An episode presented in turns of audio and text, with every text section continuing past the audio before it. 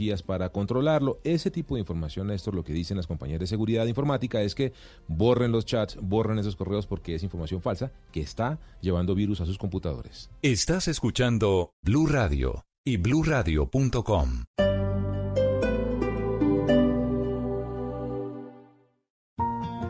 Hay personas que están cambiando al mundo, que están dejando al país en alto. En Mañanas Blue queremos conocer las historias de esos colombianos en el exterior que le están aportando un grano de arena a la sociedad, al planeta. Escríbanos al correo Colombia arroba y cuéntenos quién es ese colombiano por el mundo que hay que enaltecer.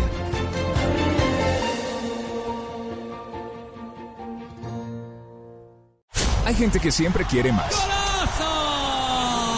Más. Mucho más. Para ellos, esta semana es futbolera. Este martes, Millonario Santa Fe. Miércoles, Junior Flamengo, Libertadores. El sábado, Once Caldas América, Medellín Millonarios, Bucaramanga Junior. El domingo, Santa Fe Nacional. Para los que siempre quieren más. Más. Blue Radio, la nueva alternativa. El mundo está en tu mano. Escúchalo. Noticias de Colombia y el mundo a partir de este momento. Léelo, entiéndelo, pero también opina, Con respecto a la pregunta del día, comenta, Yo pienso que ese código... critica, Y sí, pienso que... felicita. Vean que el pueblo lo está En respaldando. el fanpage de Blue Radio en Facebook tienes el mundo y un espacio para que compartas lo que sientes. Búscanos como Blue Radio en Facebook. Tú tienes mucho que decirle al mundo, porque en Blue Radio respetamos las diferencias. Blue Radio, la nueva alternativa.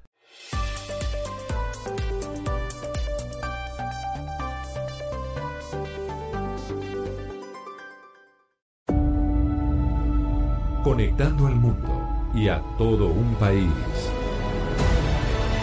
Oscar Montes, Ana Cristina Restrepo, Hugo Mario Palomar, Diana Mejía, Gonzalo Lázari, Valeria Santos, Rodrigo Pombo y Camila Zuluaga lo acompañan desde este momento en Mañanas Blue. Cuando Colombia está al aire. 10 de la mañana, 32 minutos. Seguimos en Mañanas Blue. Empezamos cuando Colombia está al aire. Vamos hasta la una de la tarde con toda la información.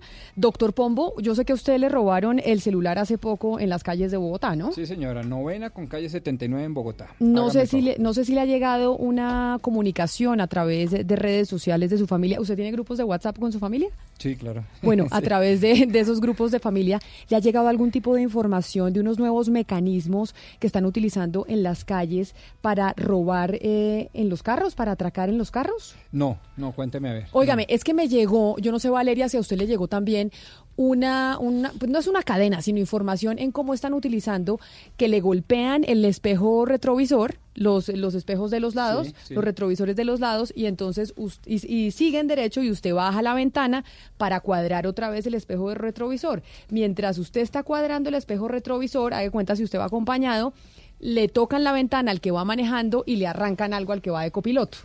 A mí me llegó fue que le ponen como una esponjita al espejo retrovisor, entonces usted tiene que quitarle como el mugre, como la como la No, esponjita. y No, claro, usted baja la ventana Claro. y tiene que le- limpiar el espejo retrovisor, le Sí. quita la esponjita y eh, cuando usted baja la ventana, entonces ahí se aprovechan para robarlo.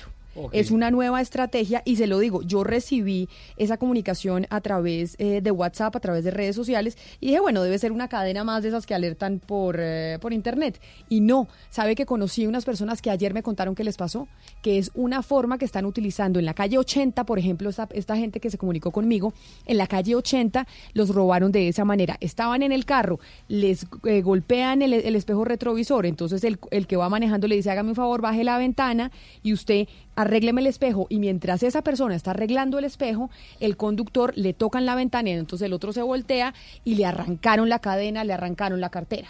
No, pues, eh, ¿sabe qué? Es casi nunca ese tipo de noticias que además es- suelen estar acompañadas de videos son falsos. Yo tiendo a creerles siempre, porque nadie se va a poner a hacer un falso video sobre ese tipo de robos tan sofisticados y creativos. Y la verdad es que el crimen siempre se ha caracterizado por ser muy creativo. Entonces ahí la moraleja es no para el carro, apenas empiece a andar, ahí sí arregle el espejo retrovisor. Creativo y resiliente.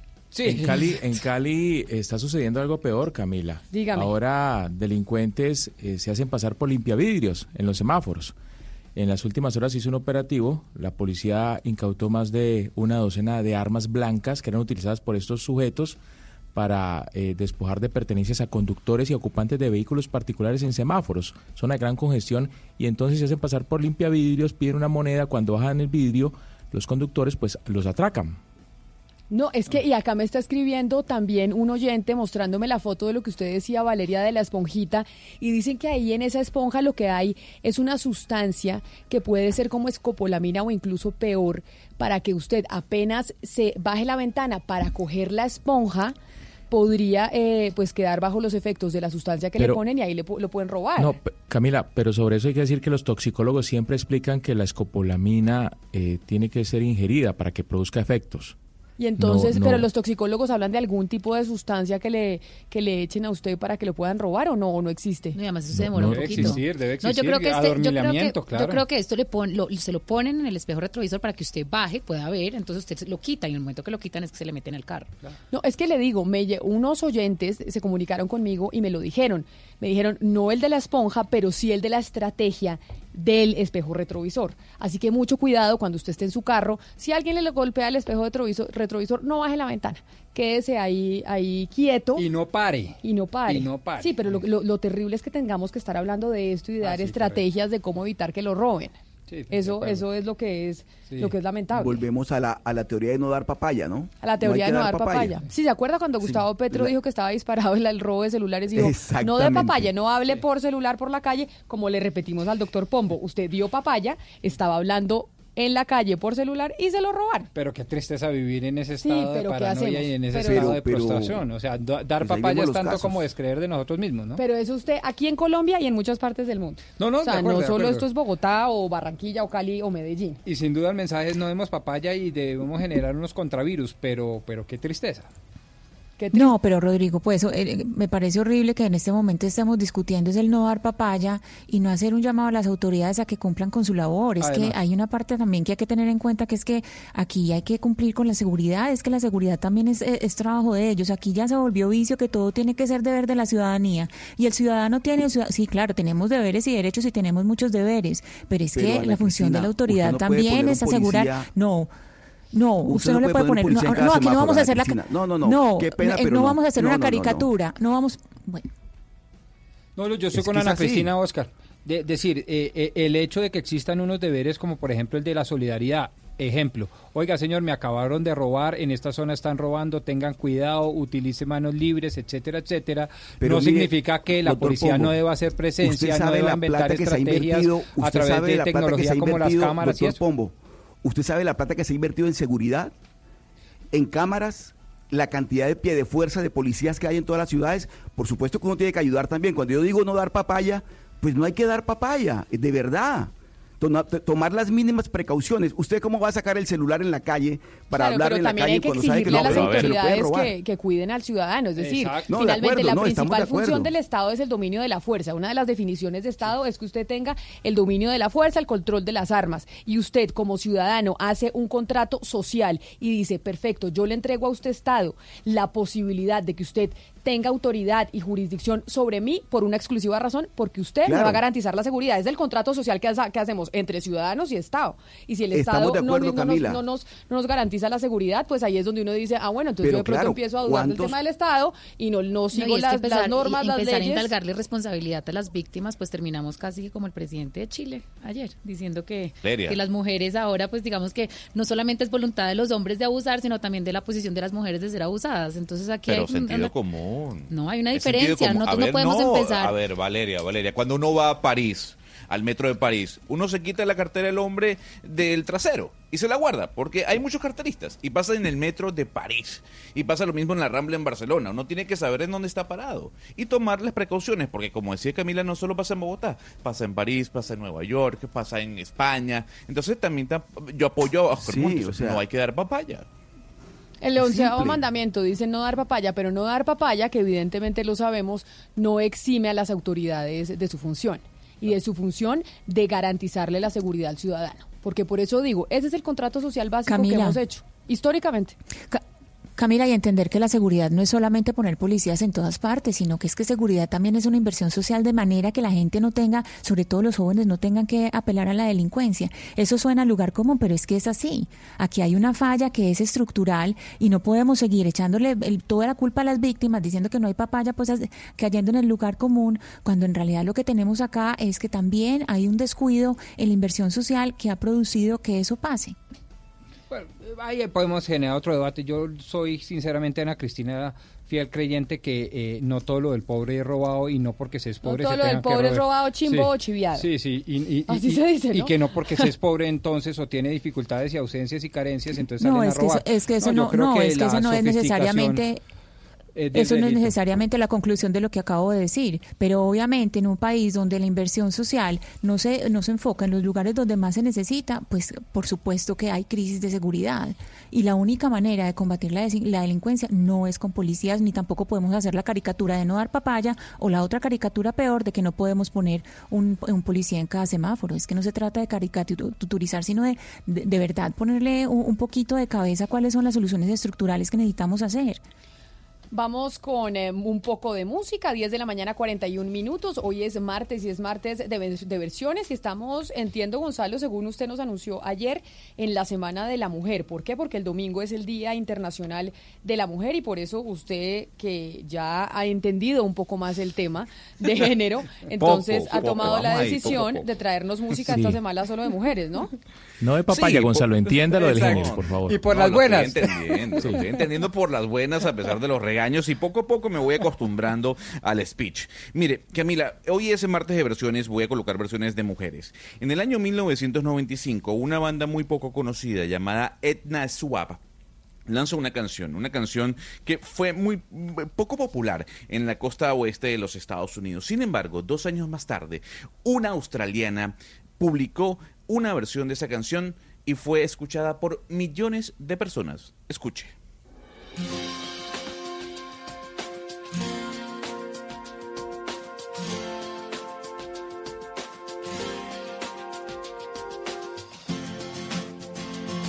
I saw a man brought to life. He was warm, he came around like he was dignified. He showed me what it was to cry. Well, you couldn't be that man I adored. You don't seem to know, seem to care what your heart is for. Well, I don't know him anymore.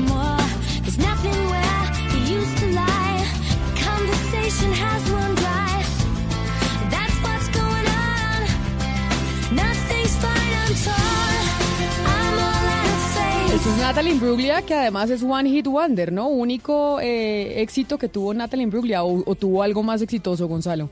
No, es el único éxito de ella, que además es un cover. Y estoy seguro que usted eh, no sabía que era un cover. ¿Usted No pensaba que era una canción idea, de ella? no tenía ni idea que era un cover, debo confesar.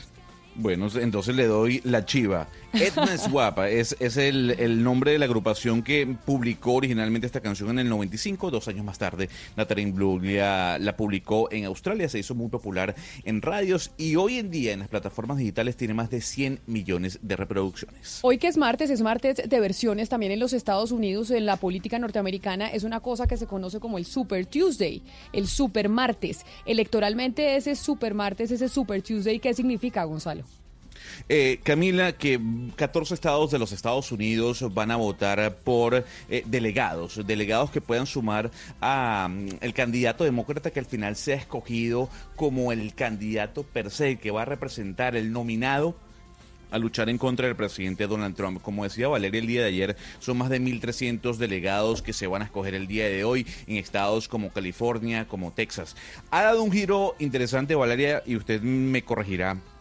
Porque, por ejemplo, Amy Klobuchar, Pete Buttigieg y Beto O'Rourke, que eran precandidatos demócratas, anunciaron en horas de la noche ayer que le daban su, su poder, en este caso, de votos, le dan su respaldo al señor Joe Biden, dejando un poco solo a la propuesta de Bernie Sanders. Entonces, lo que analistas algunos eh, han mencionado esta mañana en algunos artículos, valga la redundancia, del New York Times o del Washington Post, Valeria, es que este poder que le ha dado Pete Buttigieg, Amy Klobuchar y Beto O'Rourke a Joe Biden lo puede llevar a la nominación segura dentro del Partido Demócrata. Bueno, eso está por verse porque todavía Bernie Sanders se perfila como el favorito, sobre todo en California y Texas, donde pues se llevan la mayoría de los delegados. Lo cierto es que esta decisión la tomaron para no seguir dividiendo el voto moderado, como lo hemos venido diciendo acá, o sea, es decir, el partido, el partido Demócrata en su institucionalidad y está moviendo toda su maquinaria para preservar las bases del partido y la tradición del partido que se siente amenazada con la candidatura de Bernie Sanders. Ahora los argumentos que están sacando y están diciendo es que Bernie Sanders no es un real demócrata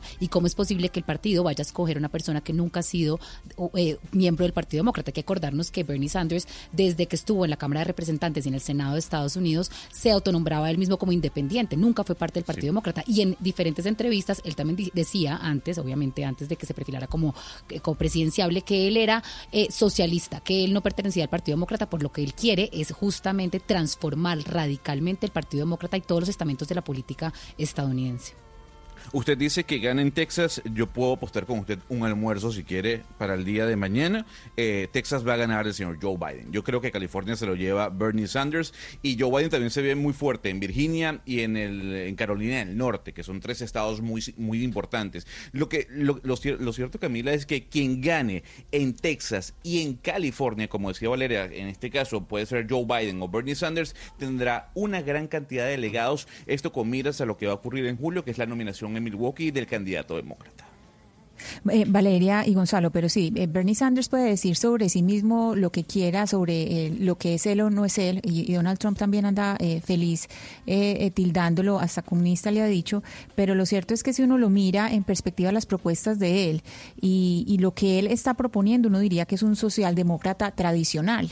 Claro, lo que hace, lo que hace Donald Trump es decir, nos vamos a volver como Venezuela y él feliz cogiendo a Bernie Sanders para, para poder sacar provecho del mismo lugar común de nos vamos a volver como Venezuela cuando las propuestas de Bernie Sanders más bien se podrían acercar a lo que es Dinamarca o Canadá, porque todas las propuestas que está haciendo él, si uno mira lo que él está mirando de atención médica universal financiada por el Estado o, o las licencias de maternidad o, o, digamos pues la educación que no implique ahogar a los estudiantes, están más cercanos a la socialdemocracia que a otra cosa. Entonces, No, pero- él se pero, puede Ana definir de una manera, pero, pero lo que dicen que es él son sus propuestas. Sanders se declaró seguidor de, del castrismo en su momento, recuerde, y hace poco también lo defendió públicamente en un debate.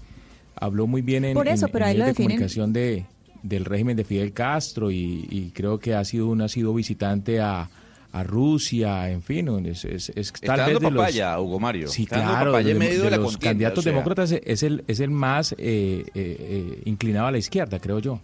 Sí, por eso estoy diciendo, él puede decir lo que quiera, pero las propuestas que él tiene son de la socialdemocracia. Si uno se pone a compararlo con lo que hacen socialdemócratas europeos o lo que hacen en Canadá, porque lo que él está haciendo no tiene ninguna ningún eh, ninguna cercanía a lo que es ese socialismo estricto que la gente tiene tanto miedo y que- del que pro- por supuesto se va a aprovechar Donald Trump, porque ese papayazo no lo va a dejar soltar, porque hasta comunista le ha dicho ya. Bueno, yo creo además, y Camila, para cerrar, eh, yo creo que Elizabeth Warren tiene que dejar a un lado su ego porque no ha punteado en las últimas primarias. Entonces, yo creo que Elizabeth Warren, una vez saliéndose de la contienda electoral y apoyando a Bernie Sanders, que seguramente es lo que puede suceder por Dicen su que va a ser su tendencia política, vicepresidenta. Sí, exactamente, por su tendencia política, a diferencia que a- en, contraposición de las diferencias que ha tenido en los debates, eh, eso le puede dar votos seguros a Bernie Sanders, que es lo que ya está haciendo Joe Biden con estos candidatos, repito, como Amy Klobuchar, Pete eh, Buttigieg y Beto O'Rourke. 10 de la mañana, 48 minutos. Hoy es Super Martes, Super Tuesday, como se le conoce en la política norteamericana. A esta hora saludamos a la gente de Caracol. Ahora el primer canal digital en Colombia, el primer canal digital de noticias. A esta hora ustedes se conectan con nosotros. Un saludo a todos los televidentes. Saludo de Doctor Pombo, saludo de Valeria, Diana, a todos, porque no solo nos escuchan, sino que también nos ven. Y vamos a saber qué pasó. ¿Qué pasó con la denuncia que hicimos ayer aquí en Mañanas Blue? Sobre un colegio en Bucaramanga en donde las estudiantes están denunciando por acoso sexual a casi 10 profesores de esa institución educativa. En Mañanas Blue, ¿qué pasó con...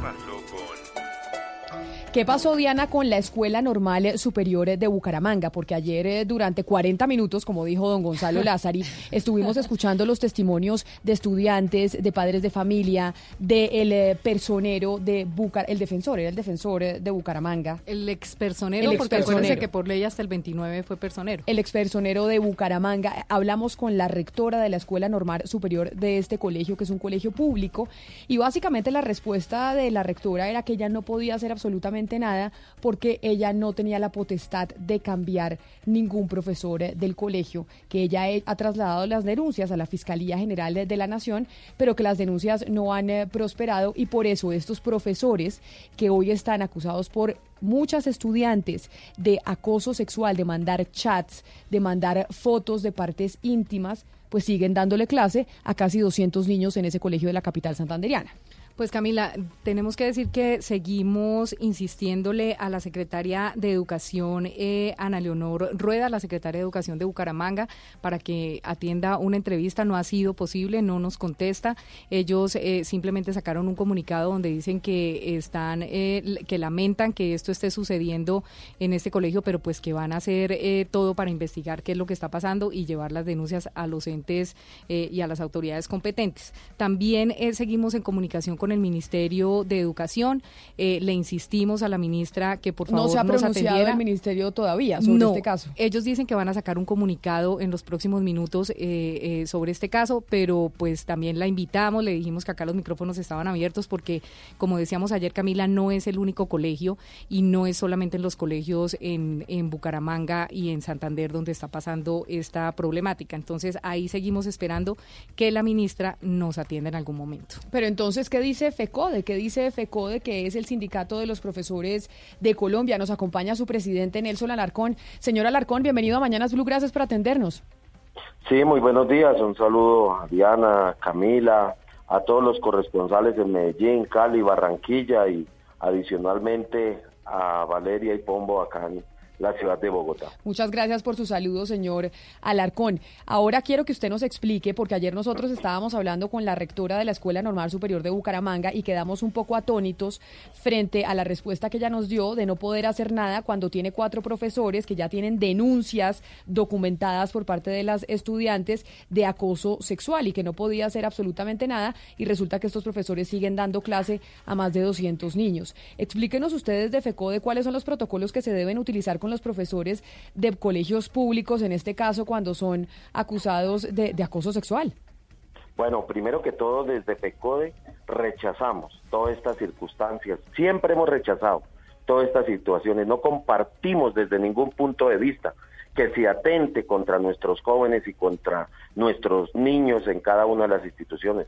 Por eso FECODE rechaza categóricamente estas circunstancias. Siempre lo ha hecho históricamente y lo seguiremos haciendo porque no podemos permitir estas situaciones. Inclusive los docentes que han sido culpables y que se les demuestra esa culpabilidad, pues han estado y deben estar en la cárcel. Para, debe eh, eh, todo el rigor de la ley eh, que sea sobre ellos, obviamente respetando el debido proceso, porque hoy no podemos permitir estas situaciones. Nuestros niños, a nuestros jóvenes, hay que protegerlos, hay que brindarles todas las sin duda alguna, toda la seguridad. Sin, duda alguna, señora Alarcón, pero explíquenos porque ayer lo que decía la rectora del colegio es que pues tenían que también proteger la integridad de los profesores y que mientras no haya un fallo sobre este acoso sexual, pues ella no tenía absolutamente nada que pudiera hacer. Y mientras tanto, los niños que se han denunciado, pues están con estos profesores acosadores dándoles clase. Entonces, por eso yo le pregunto, ¿el protocolo que se, que se sigue en estos casos es cuál? Bueno, el protocolo es, aquí es una responsabilidad de las entidades territoriales o las secretarías de educación. ¿Por qué? Porque ellos son los que tienen la potestad y facultad inmediatamente inclusive de separar de sus funciones o de las actividades pedagógicas y académicas a los docentes y colocarlos en otros escenarios, ya sean funciones administrativas, mientras surte todo el proceso de investigación. Pero hoy no puede ser, hoy es negligencia la Secretaría de Educación, porque precisamente como lo señala la señora rectora, ella no tiene facultades para separar del cargo a los docentes.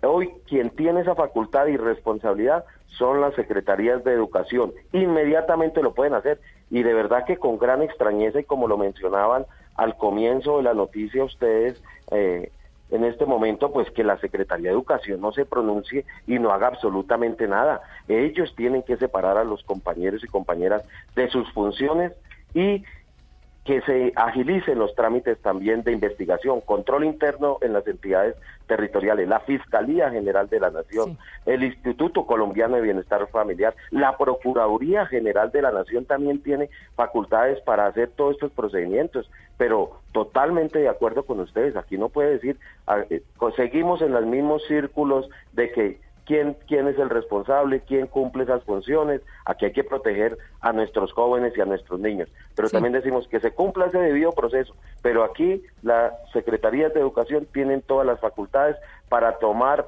todas las medidas de separación de las funciones de los maestros y maestras para que nuestras niñas, nuestros jóvenes, nuestros niños pues tengan las condiciones y las mínimas garantías y no sigan teniendo temor y miedo frente a estas situaciones tan desastrosas que se que se, hoy se están viviendo. Sí.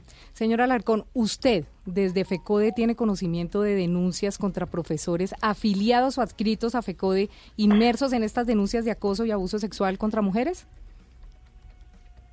Bueno, hay diferentes denuncias en las cuales están en procesos de investigación. Nosotros desde FECODE no defendemos a ningún compañero o compañera en esas circunstancias, ni colocamos mucho menos los abogados, porque se ha pretendido decir que FECODE defiende a los compañeros y compañeras que están inmersos en estas situaciones. Nosotros desde ningún punto de vista, eso no nos corresponde, porque uno tiene que ser coherente acá cuando estamos pidiendo el respeto, la igualdad, los de, la protección de los derechos, cuando estamos luchando por la alimentación escolar, excelente infraestructura, condiciones dignas, uno no puede parcializar las cosas. Aquí sí, pero señor Alarcón, la, la, la, pregunta es concreta. ¿Usted tiene conocimiento de profesores adscritos o afiliados a FECODE que tengan este tipo de denuncia de abuso contra mujeres eh, o abuso o acoso sexual contra mujeres?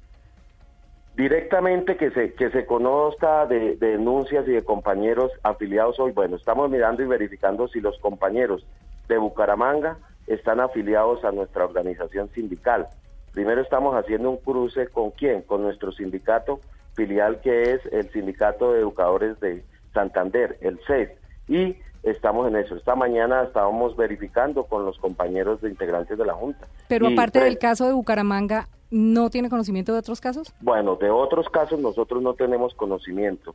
Sería muy importante y creo que nosotros vamos a darnos a la tarea de, de poder eh, investigar, hacer esas solicitudes a las diferentes entidades territoriales para iniciar los procesos y procedimientos que corresponden, porque no permitiremos desde ningún punto de vista esas situaciones. En caso de tener conocimiento, eh, señor Alarcón, ¿cómo procede FECODE? ¿Cuál es el procedimiento de FECODE si uno de sus afiliados está inmerso en estas denuncias? Bueno, eh, nos colocaremos en, en comunicación, si es preciso ir hasta cada una de las entidades territoriales mirar cuál, en qué va la investigación y con base en eso nosotros pues tomamos las decisiones a que haya lugar. Nuestras, nuestras organizaciones sindicatos filiales tienen unas comisiones de ética en las cuales pues tomamos las decisiones y los procesos y procedimientos. Es decir, señor Alarcón, lo que usted nos está diciendo es que ustedes básicamente siguen el mismo protocolo que la rectora del colegio, que esperan a que las autoridades territoriales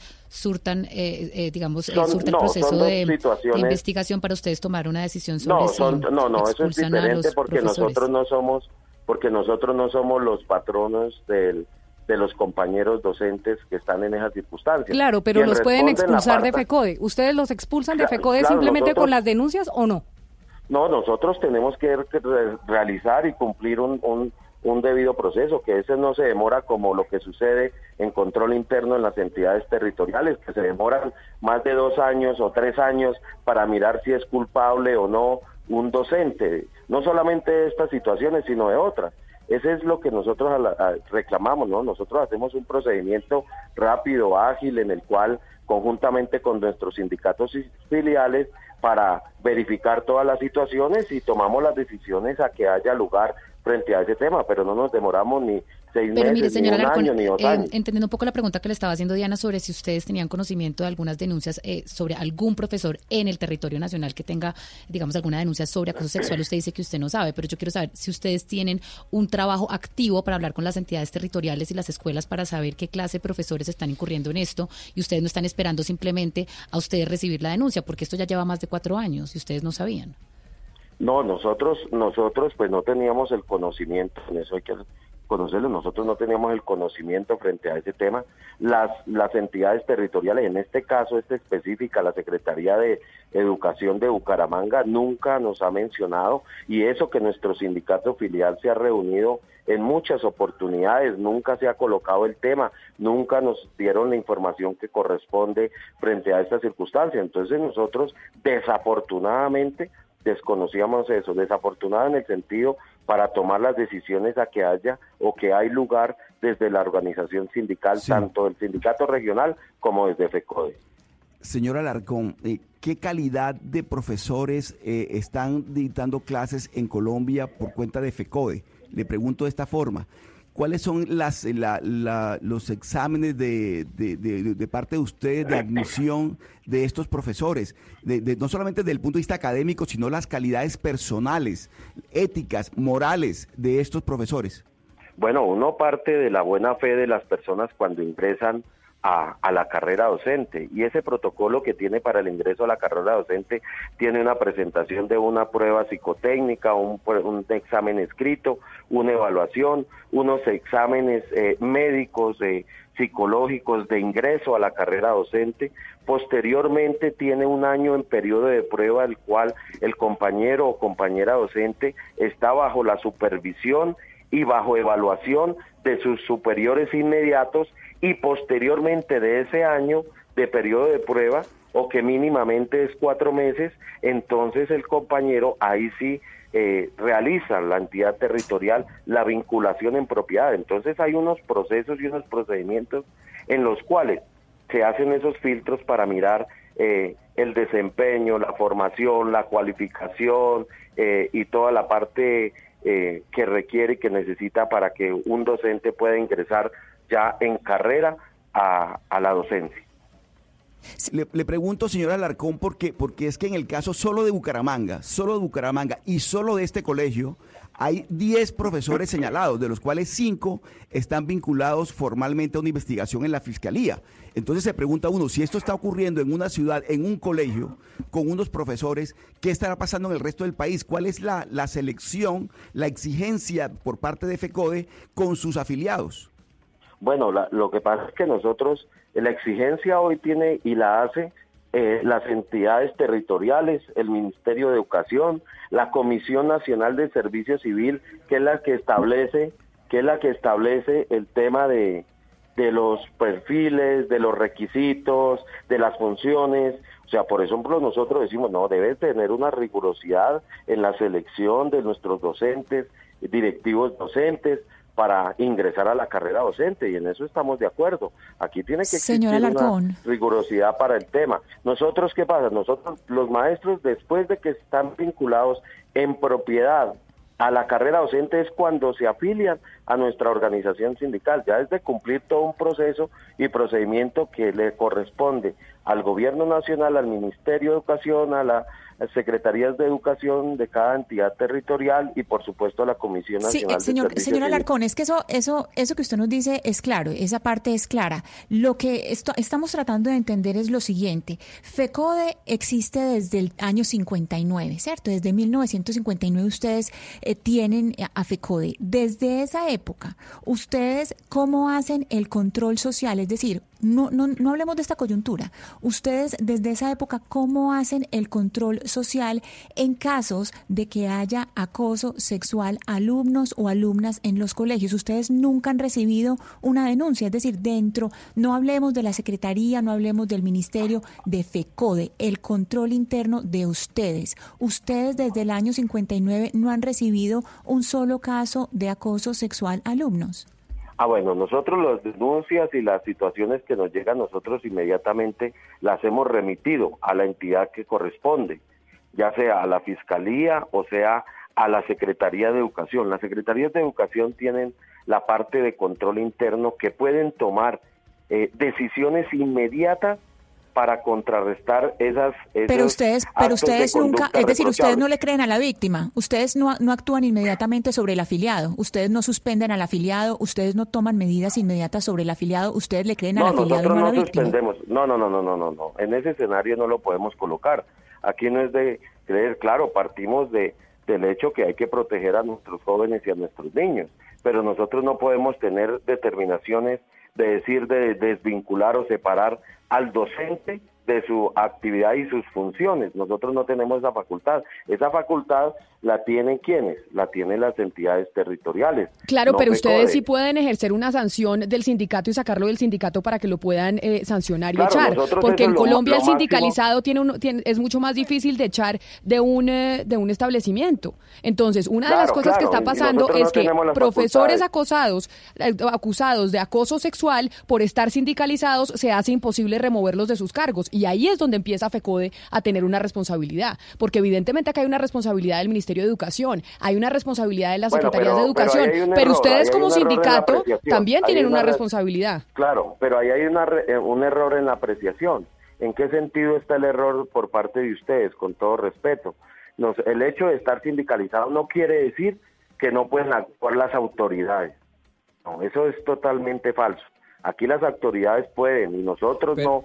Cuando se está demostrado, cuando está demostrado que el compañero o compañera docente incurre en estos y cualquier otros hechos disciplinarios, la entidad territorial está facultada inmediatamente para separarlos Por eso, pero ustedes están de- del cargo. ustedes Nosotros están- no, Señor Alarcón, discúlpeme, lo interrumpo porque Sí, sí, ustedes de alguna manera están condicionando cualquier tipo de decisión a que otra autoridad demuestre la culpabilidad. Y lo que nosotros estamos tratando de indagar es precisamente sobre unas medidas, si usted me lo permite, casi que cautelares, inmediatas, que garanticen en efecto y en la realidad los derechos de los niños, niñas y adolescentes que ustedes tanto dicen defender, como por ejemplo, que apenas se sepa que está inmerso en un caso de acuso o abuso sexual, ustedes lo suspenden del sindicato. Es que es lo mínimo. Es que no han sido las, no han sido pocas las voces de ustedes, los sindicalistas, de ustedes, los señores de FECODE, que se levantan en las calles demandando ética pública y pidiendo abiertamente favor, renuncias pero- de pero si nos ministerios. vamos-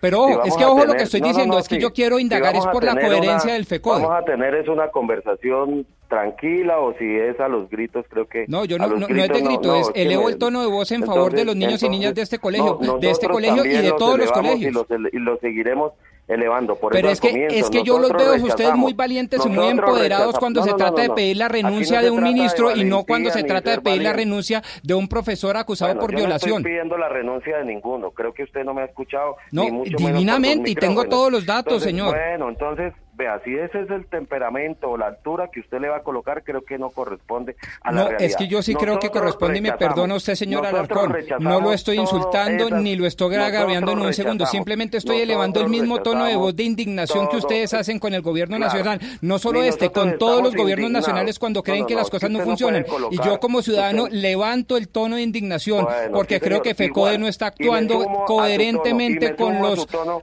es profesores. indignación, nos, nos sumamos al tono. Siempre, FECODE, siempre ha rechazado estas situaciones que no corresponden, que no deben ser, no corresponden a la ética, al valor, a la moral. Nosotros rechazamos a los compañeros y compañeras que cometen estos actos que no, mejor dicho, no tienen nombre, no tienen razón de ser en la estructura. Lo que eso, eso, eso que quede bien claro. Aquí no podemos decir que es que FECODE puede llegar ni siquiera, ni menos insinuar que es alcahueta de estas circunstancias. Y discúlpeme el término y el tono, pero nosotros también defendemos a nuestros jóvenes y a nuestros niños. Así como lo salimos a defender por el tema de la alimentación, por el tema de la infraestructura, por el tema del transporte escolar, de mejores condiciones, y lo seguiremos defendiendo. Y nosotros no compartimos esas situaciones, esos actos, esas circunstancias, pero aquí no pueden trasladar hoy una responsabilidad que tienen las entidades territoriales, que pueden tomar las decisiones, y si es preciso, aquí no se ha torpedeado, ni mucho menos se torpedeará un proceso de investigación, un proceso de disciplinario, un proceso de institución en esas circunstancias. No defendemos, y lo mencioné anteriormente, nosotros no defendemos esas situaciones a esos maestros que cometen esos vejámenes contra nuestros jóvenes y contra nuestros niños. Sí, pero, pero eh, doctor, señor Alarcón, eh, pues yo entiendo a Rodrigo un poco y entiendo por qué se ofusca mi compañero. FECODE se preocupa mucho por la protesta social, que casi siempre es legítima, más no por la creación o el funcionamiento de un comité de ética, como lo tienen otros profesionales, por ejemplo los médicos. No existe un comité de ética visible en Colombia de docentes que investigue y sancione a aquellos que se comportan como acosadores o agresores sexuales de estudiantes. Eso no lo hemos visto en este país todavía y sería una obligación de FECODE como, como gremio eh, propender por ese comité de ética. Claro, claro que sí, totalmente de acuerdo. Nosotros en cada uno, ¿cómo funciona la estructura? Porque hay que entender cómo funciona la estructura de FECODE.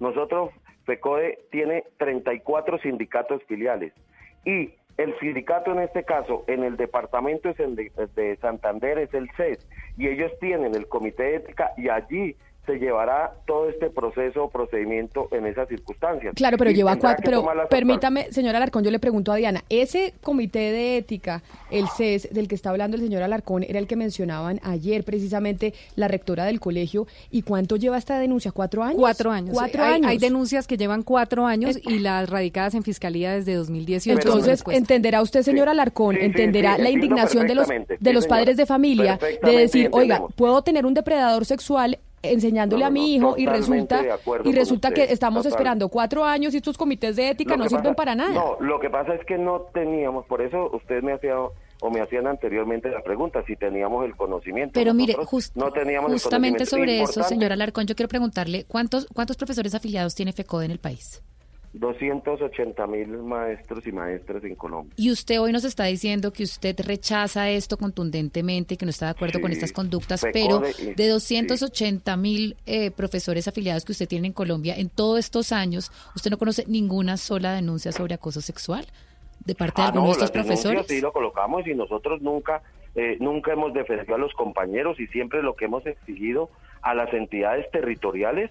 eh, Es decir, las- ustedes sí, porque, interno, porque, mi compañera Diana les estaba preguntando que si ustedes conocen de otras denuncias sobre acoso sexual de parte de No, algunos de los pues- profesores Y usted afiliados. Usted no. nos dijo que no. Entonces, sí han conocido a lo largo del tiempo denuncias de acoso sexual por parte claro, de profesores. Claro, claro, en ese, en ese, en ese, en ese ámbito yo le entendí que era que en el ¿Y momento ustedes qué han hecho al Y respecto? nosotros, pues, nosotros lo que hemos hecho y lo que hemos solicitado es que se dé inmediatamente con los responsables y que se tomen todas las medidas y todo el peso de la ley. ¿Y cuáles Si son esas medidas? Ustedes, eh, pues, ¿Cuáles son esas medidas? ¿Cuáles son las medidas? Si, si hoy, eh, ¿quién, quién resuelve eh, en parte eso? Hay dos instancias. En las secretarías de educación. Entonces en ustedes cual- nos está respondiendo lo mismo que la rectora, que ustedes esperan No, no, a que no, los entes no, territoriales decidan Claro. y fallen para que usted, para ustedes tomar una decisión sobre no, si no, no, yo no estoy expulsan a la persona o no del sindicato. veces, No, no, no, Valeria. sí, no, lo condicionan a una decisión de un no, no, no, tercero que haya nada, no, no. culpabilidad al no. profesor que está Estamos inmerso en acoso sexual. total- estamos, eh, estamos hablando de cosas totalmente diferentes. No, Nosotros, mire, profesor Alarcón, para ser más concretos, permítame, nunca. permítame, para ser más concretos. De los 250 mil afiliados que tienen ustedes a FECODE, aproximadamente cuántas denuncias han recibido ustedes de profesores que han acosado a sus alumnos a lo largo del tiempo que han estado en FECODE? ¿Cuántas Bueno, denuncias han recibido y a cuántos, permítame, y a cuántos docentes han expulsado ustedes de FECODE por estas simples denuncias? Bueno, tendríamos que revisar las cifras de denuncias directamente en FECODE frente a ese tema, por lo que mencionaban anteriormente en los últimos 60 años. Nosotros siempre lo que hemos, solicitado y hemos exigido, tanto a la Fiscalía General de la Nación como al a control interno disciplinario de las secretarías de educación, que son las que tienen que tomar las medidas correspondientes y necesarias.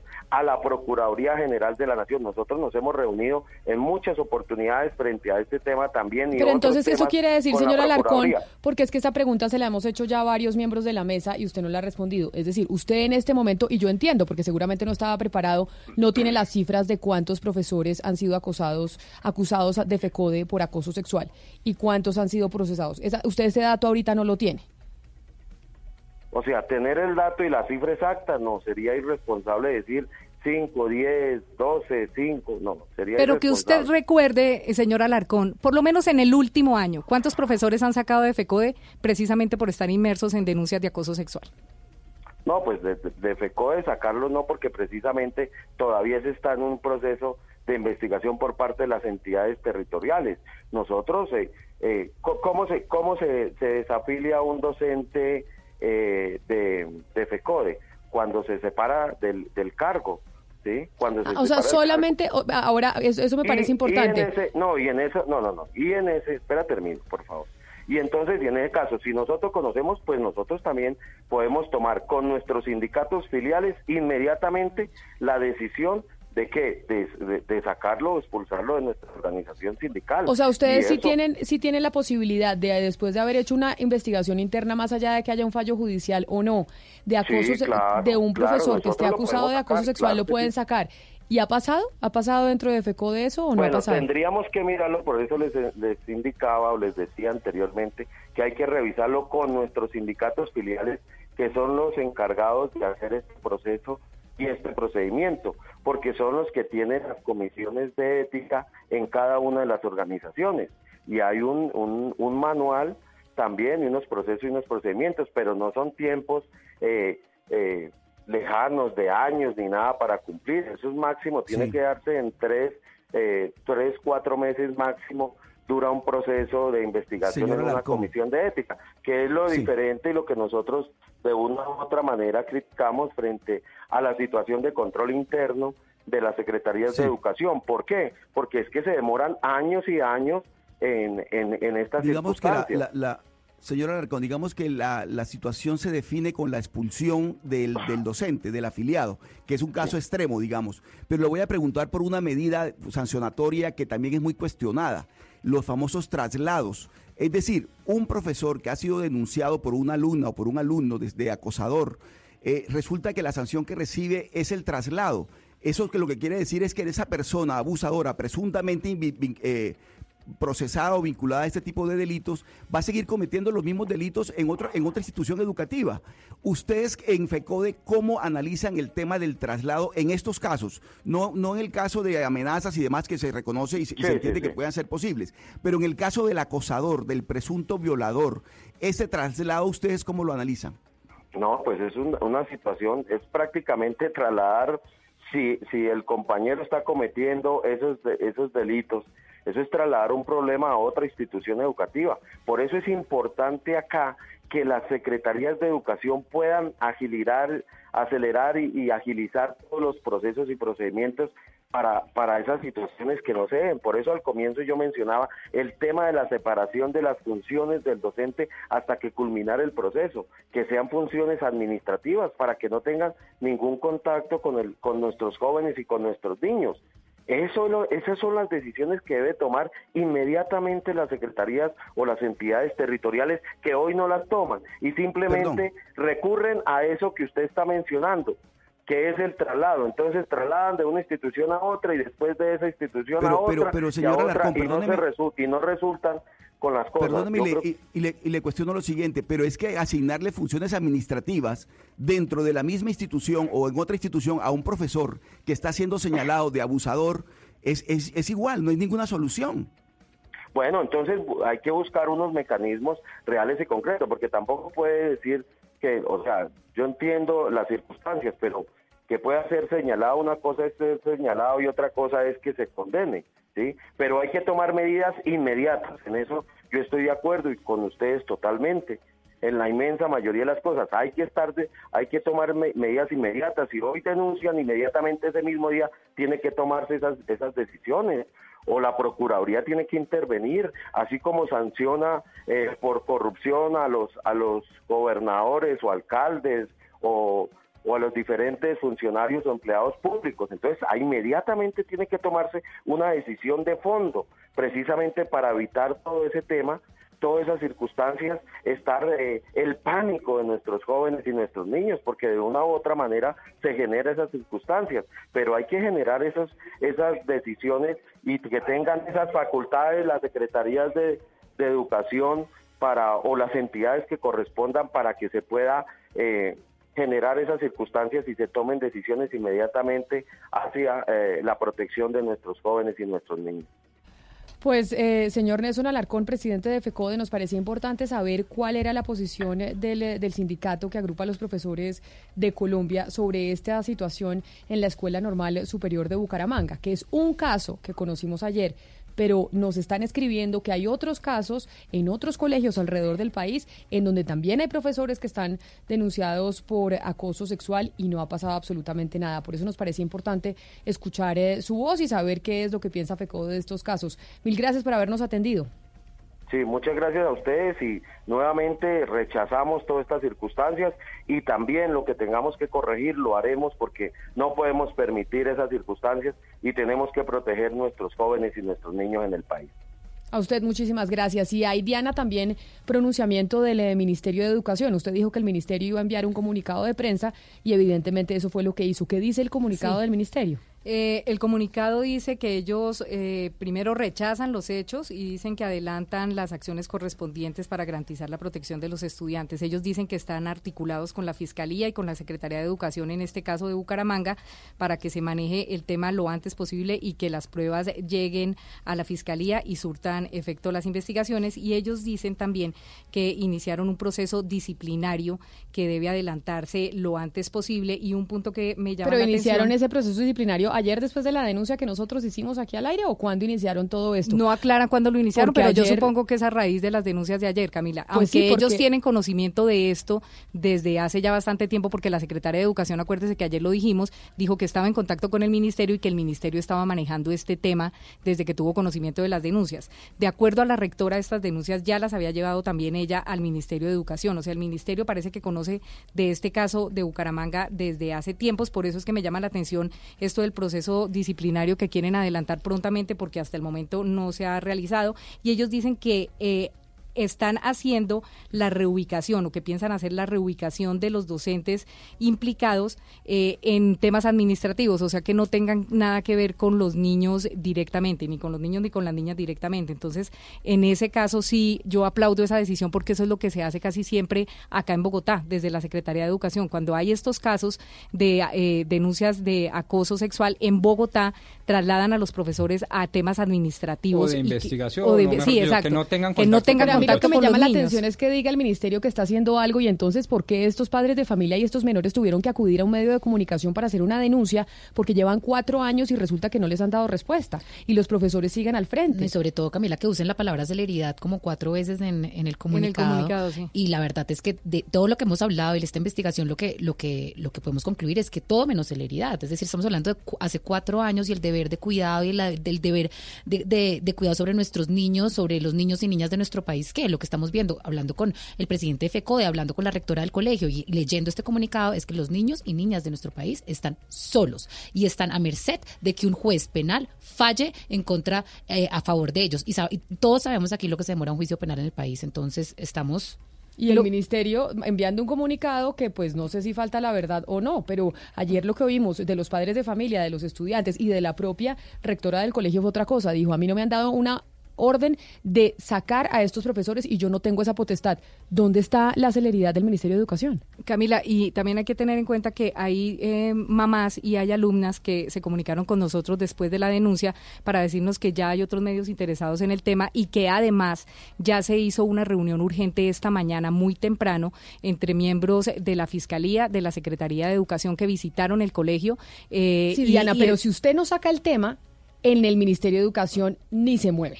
Eso, eso es lo, por eso es la pregunta que yo hago del ministerio. Es decir, se tiene que esperar hasta que un medio de comunicación llegue a sacar una denuncia de estas gravedades de niña de menores de edad siendo acusa, acosadas sexualmente por sus profesores para que entonces el ministerio haga algo porque lleva cuatro años sin hacer absolutamente nada. Precisamente a eso iba Camila, que las mamás estaban y las alumnas agradeciendo que nosotros hubiéramos sacado la denuncia porque ellos también consideran que si no es porque esto sale en un medio nacional, este tema no se habría tomado en cuenta por parte del Ministerio de Educación. 11 de la mañana, 23 minutos. Vamos a hacer una pausa y cuando regresemos vamos a hablar de otra de las noticias que tiene a más de uno con los pelos de punta y es el coronavirus. Gonzalo, ya usted nos va a contar si se puede viajar o no. Hay una cantidad de viajes que están siendo cancelados y la gente tiene temor de montarse en un avión. ¿Es fundado o no es fundado eso cuando regresemos?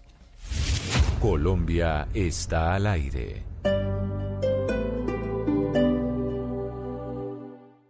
Blue Radio en el corazón de la Sierra Nevada de Santa Marta. Blue Radio. Escucha en Blue Radio y bluradio.com el recorrido de Isabela Gómez a lomo de mula para retratar el drama que viven las comunidades indígenas de la zona. En la Sierra Nevada de Santa En la Sierra Nevada de Santa Marta, sí. ¿Y a qué comunidad perteneces? Cogi. Blue Radio, la nueva alternativa. Hay gente que siempre quiere más. Más. Mucho más. Para ellos, esta semana es futbolera. Este martes, Millonario Santa Fe. Miércoles, Junior Flamengo, Libertadores. El sábado, Once Caldas América, Medellín Millonarios, Bucaramanga Junior. El domingo, Santa Fe Nacional. Para los que siempre quieren más. Más. Blue Radio, la nueva alternativa. Esta noche, Bla Bla Blue la sacará del estadio. Sí, señor, porque a eso de las 9 y 45, después de que termine el clásico Millo Santa Fe, salimos de fútbol y vamos a anotarnos un golazo con una psicóloga experta en relaciones quien nos va a contar por qué el número de parejas sexuales antes de la pareja que uno tiene ahorita sí importa. Así que no se deje meter más goles. Mejor escuche Bla Bla Blue. Esta noche, después del partido, no se pierda Bla Bla Blue. Conversaciones para gente despierta. Bla Bla Blue. Por Blue Radio y bluradio.com. La nueva alternativa.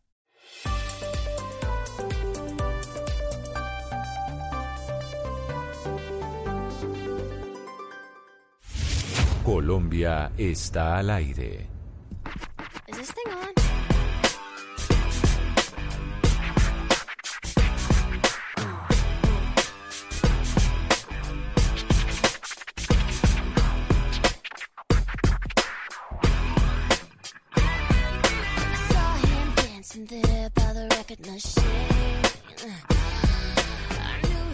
Camila, antes de hablar del coronavirus, eh, le vamos a poner algo de música al programa. Y música mm, ligada a versiones. En el año 2001, Britney Spears versionó un clásico del rock de la década del 80, original de Joan Jett, llamado I Love Rock and Roll. Y así suena esta versión.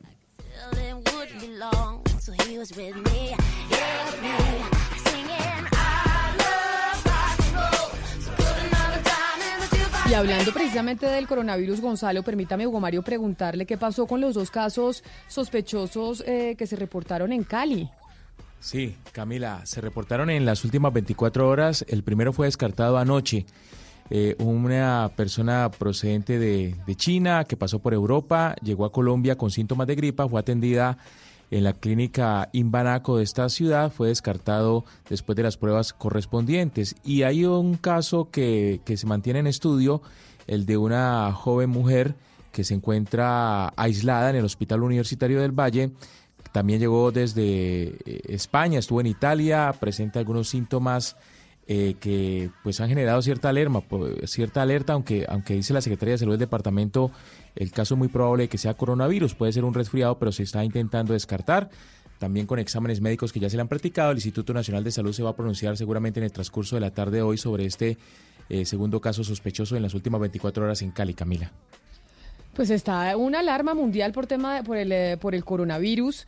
Eh, la gente está cancelando viajes. Gonzalo, por ejemplo, en la ONU que había el encuentro de mujeres en, eh, en unas dos semanas y se canceló. Están cancelando absolutamente todo. La gente no se quiere montar en aviones por cuenta del virus. Sí, eh, por ejemplo, United Airlines anunció suspendido todos los vuelos a Asia, lo mismo hizo American Airlines, que también suspendió los vuelos a Madrid y Nueva York. Eh, JetBlue también anunció la suspensión de todos sus vuelos hacia Asia, por lo menos durante el mes de marzo. Lo mismo hizo Air Canada. Las aerolíneas también mm, sintiendo el golpe del coronavirus, Camila, porque todas estas suspensiones significan dinero, dinero que están dejando de percibir tanto American, JetBlue, Air Canada o United.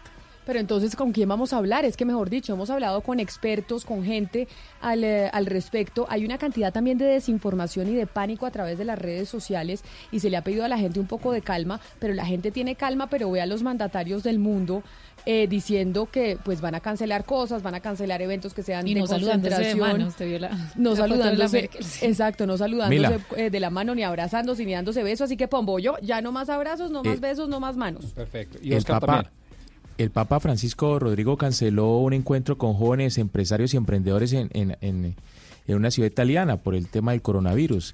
Todos los líderes mundiales están cancelando eventos y, reuniones por cuenta de este virus. Pero eso sí, Camila, el partido del fin de semana Barça contra Madrid en, Madrid, que además tiene muchos casos llenos, repleto, eso sí.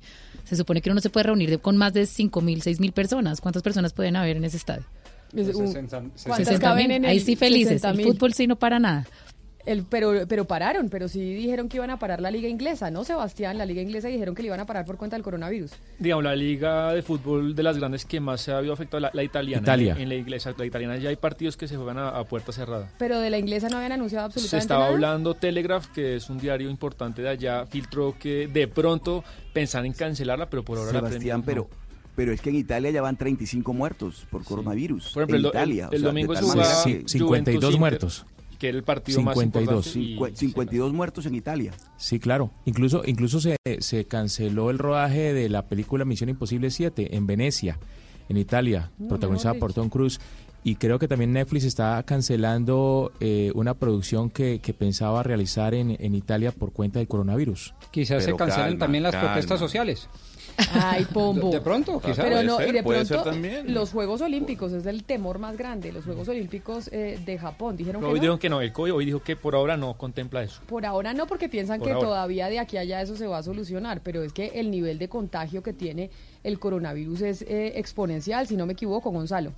Sí, el contagio es, es, es lo que preocupa a las autoridades. Yo creo que hay que ser responsables a la hora de hablar de muertes versus infectados, porque la, OMS acaba de anunciar en este preciso momento que la mortalidad del virus o del coronavirus es del 3.4% punto- eh, y sin duda alguna es una mortalidad que sigue siendo muy baja. Pero Camila, eh, eh, durante el fin de semana, a finales de la semana pasada, para ser mucho más exacto, ha corrido un artículo muy interesante del New York Post. Un artículo que está escrito por un científico social, presidente del Instituto de Investigación de la Población, en donde habla que todo lo que nos han dicho desde China en cuanto a cómo empezó esta enfermedad es completamente falso. Él se llama Steven Mosher. Repito, él es el presidente del Instituto de Investigación de la Población, columnista del New York Post y que tiene esta teoría, una teoría en donde también retrata la posibilidad de que China esté realizando propaganda para bloquear esta teoría que él tiene, esta versión que él tiene sobre el coronavirus. Además, escritor, su último libro se llama The Bully of Asia. Señor Mosher, gracias por estar con nosotros a esta hora en Blue Radio. It's good to be with you today. Señor Mosher, yo necesito arrancar eh, tomando en cuenta el tiempo. ¿Desde cuándo usted viene trabajando en esta conclusión que escribió a través del New York Post en un artículo que le ha dado la vuelta al planeta Tierra sobre el coronavirus en China? Well, I was at Stanford University. Uh, I became the first American social scientist allowed into China uh, 40 years ago. I've been following China for a long, long time. So I speak, read, and write Chinese. I've been following the coronavirus. The Chinese Communist Party knew about the coronavirus in November of last year. That's three months ago. They did not tell the Chinese people, and they did not tell the world. They tried to hide the epidemic. That, of course, has created a worldwide pandemic uh, unnecessarily. ¿Qué dice el, eh, el señor Mosher, Sebastián? Pero permítame, señor Mosher, Gonzalo, antes expliquémosle a la gente qué es lo que descubrió el señor Mosher. ¿Viene trabajando en qué conclusión? Una conclusión que dice que el virus eh, o el coronavirus, este COP-19, Camila, no surgió de un animal, del contacto de un animal con un humano, sino que habría salido de un instituto biológico que se encuentra en Wuhan. Hay dos institutos biológicos o laboratorios biológicos en, en el gigante asiático. Uno queda en Wuhan, y lo que dice el señor Mosher es que el virus, más allá de lo que nos han planteado las autoridades chinas de que eh, inició en el mercado de Wuhan, salió de ese laboratorio en donde los chinos, los científicos chinos, trabajan diferentes virus. ¿Para qué? Armas biológicas, eh, busca de curas. Entonces lo que él busca a través de, de ese artículo maravilloso que lo recomiendo, que está en el New York Post, desestimar toda la información que nos ha llegado de China sobre cómo se generó este virus. ¿Qué respondió Sebastián, el señor Mosher, entonces a esa pregunta de Gonzalo? Sí, que hace cuánto venía trabajando en esta idea y él dice que pues cuando él estaba en la Universidad de Stanford eh, hace 40 años pues fue el primer científico social pues que China le dio permiso de entrar allí y trabajar. Dice que ha estado siguiendo a China durante mucho tiempo, lee y escribe Gonzalo perfecto en mandarín. Ha estado siguiendo de cerca el tema del coronavirus y está convencido que, oiga bien, el Partido Comunista Chino pues tuvo conocimiento de este virus desde noviembre del año pasado, esto ya son tres meses, y no hizo absolutamente nada por ayudar a la gente. E hicieron culpa a China de que esto se convirtiera de una epidemia a una pandemia de manera innecesaria. Quisiera preguntarle, señor Mosher, ¿usted cómo llegó a esa teoría? Es decir, ¿cuáles fueron los motivos que encontró usted en su investigación para, en- para dar con esta hipótesis de que el coronavirus salió de un laboratorio chino y no de los animales como nos, nos habían comentado? Well, the coronavirus is a product of China. It is made in China. And the reason we know that is because China has been trying to develop bioweapons. That is, to take viruses and bacteria and turn them into weapons that can be used to harm or kill people uh, for the last 40 years. There are two bioweapons laboratories in China. One is in Beijing, the capital, and one is in Wuhan. Wuhan is the epicenter of the epidemic. All of the dangerous viruses that the People's Liberation Army has been collecting are in the Wuhan Institute of Virology. And I believe that the coronavirus escaped from the Wuhan Institute of Virology. It infected many, many people in the city of Wuhan, in the province of Hubei, and now it has infected people throughout China. Eh, Camila, pues oiga bien, el coronavirus dice es un producto chino, pues de allá salió. Y la razón por eh, la que sabemos, pues o él o el mundo, que China ha estado tratando es porque quiere desarrollar armas, bioarmas, que es coger un virus, bacterias, manipularlas y convertirlas en armas pues para matar a la gente. Dice que en China hay dos laboratorios grandes de bioarmas. Uno está en Beijing, y el otro, Camila, queda en Wuhan, donde se dice que es el epicentro del coronavirus. Y como sabemos, pues eh, todos los virus peligrosos que los científicos chinos tienen, dice, se encuentran en Wuhan, en este laboratorio. Y él cree que el coronavirus escapó de este laboratorio y así fue, como se propagó e infectó a las personas de esa ciudad. Yo quisiera preguntarle, señor eh, Mosher, pero entonces, ¿cuál sería? Es decir, ¿podría darnos algunos ejemplos de cómo el gobierno chino estaría utilizando herramientas propagandísticas para tapar toda esta información que usted nos está mencionando? Well, there there are two questions. Uh, one question is, did the coronavirus escape from the lab? And I think the evidence is clear that it did. Uh, it is no coincidence that the epidemic began just a few miles from the bioweapons laboratory in Wuhan. Now, the second question is, is the coronavirus a bioweapon? Now, the evidence of that is still unclear, but it doesn't matter in this sense. It was being kept in the lab. Every dangerous virus being kept in the lab in Wuhan Institute of Virology was a potential bioweapon. Had this coronavirus been genetically engineered to be more lethal, to be more fatal, uh, we don't know yet. Bueno, Camila, pues la razón por la que estos peligrosos virus fueron obtenidos y asegurados en este laboratorio en Wuhan fue precisamente para ver si estos podían ser sometidos a una bioingeniería para que pues pudieran eso ser convertidos en armas.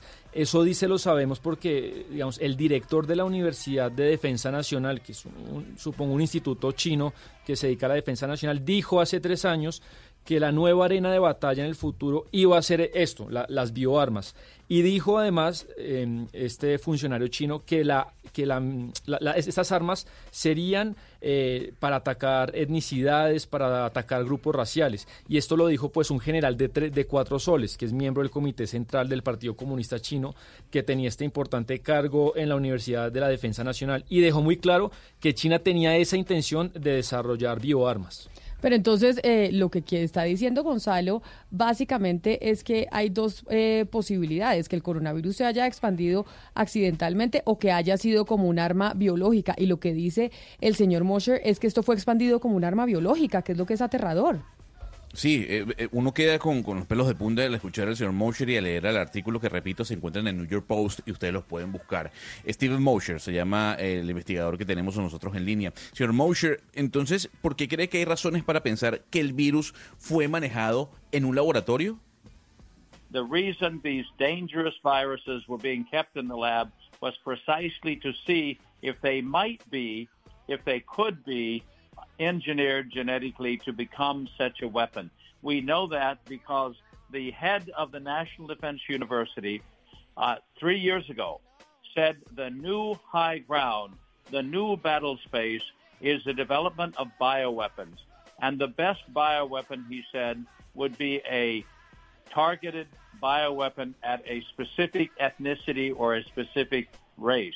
This was a four-star general, a member of the Central Committee of the Chinese Communist Party, who headed the People's Liberation Army Defense University, a very senior military person who makes it very clear that they have the intention to develop bioweapons.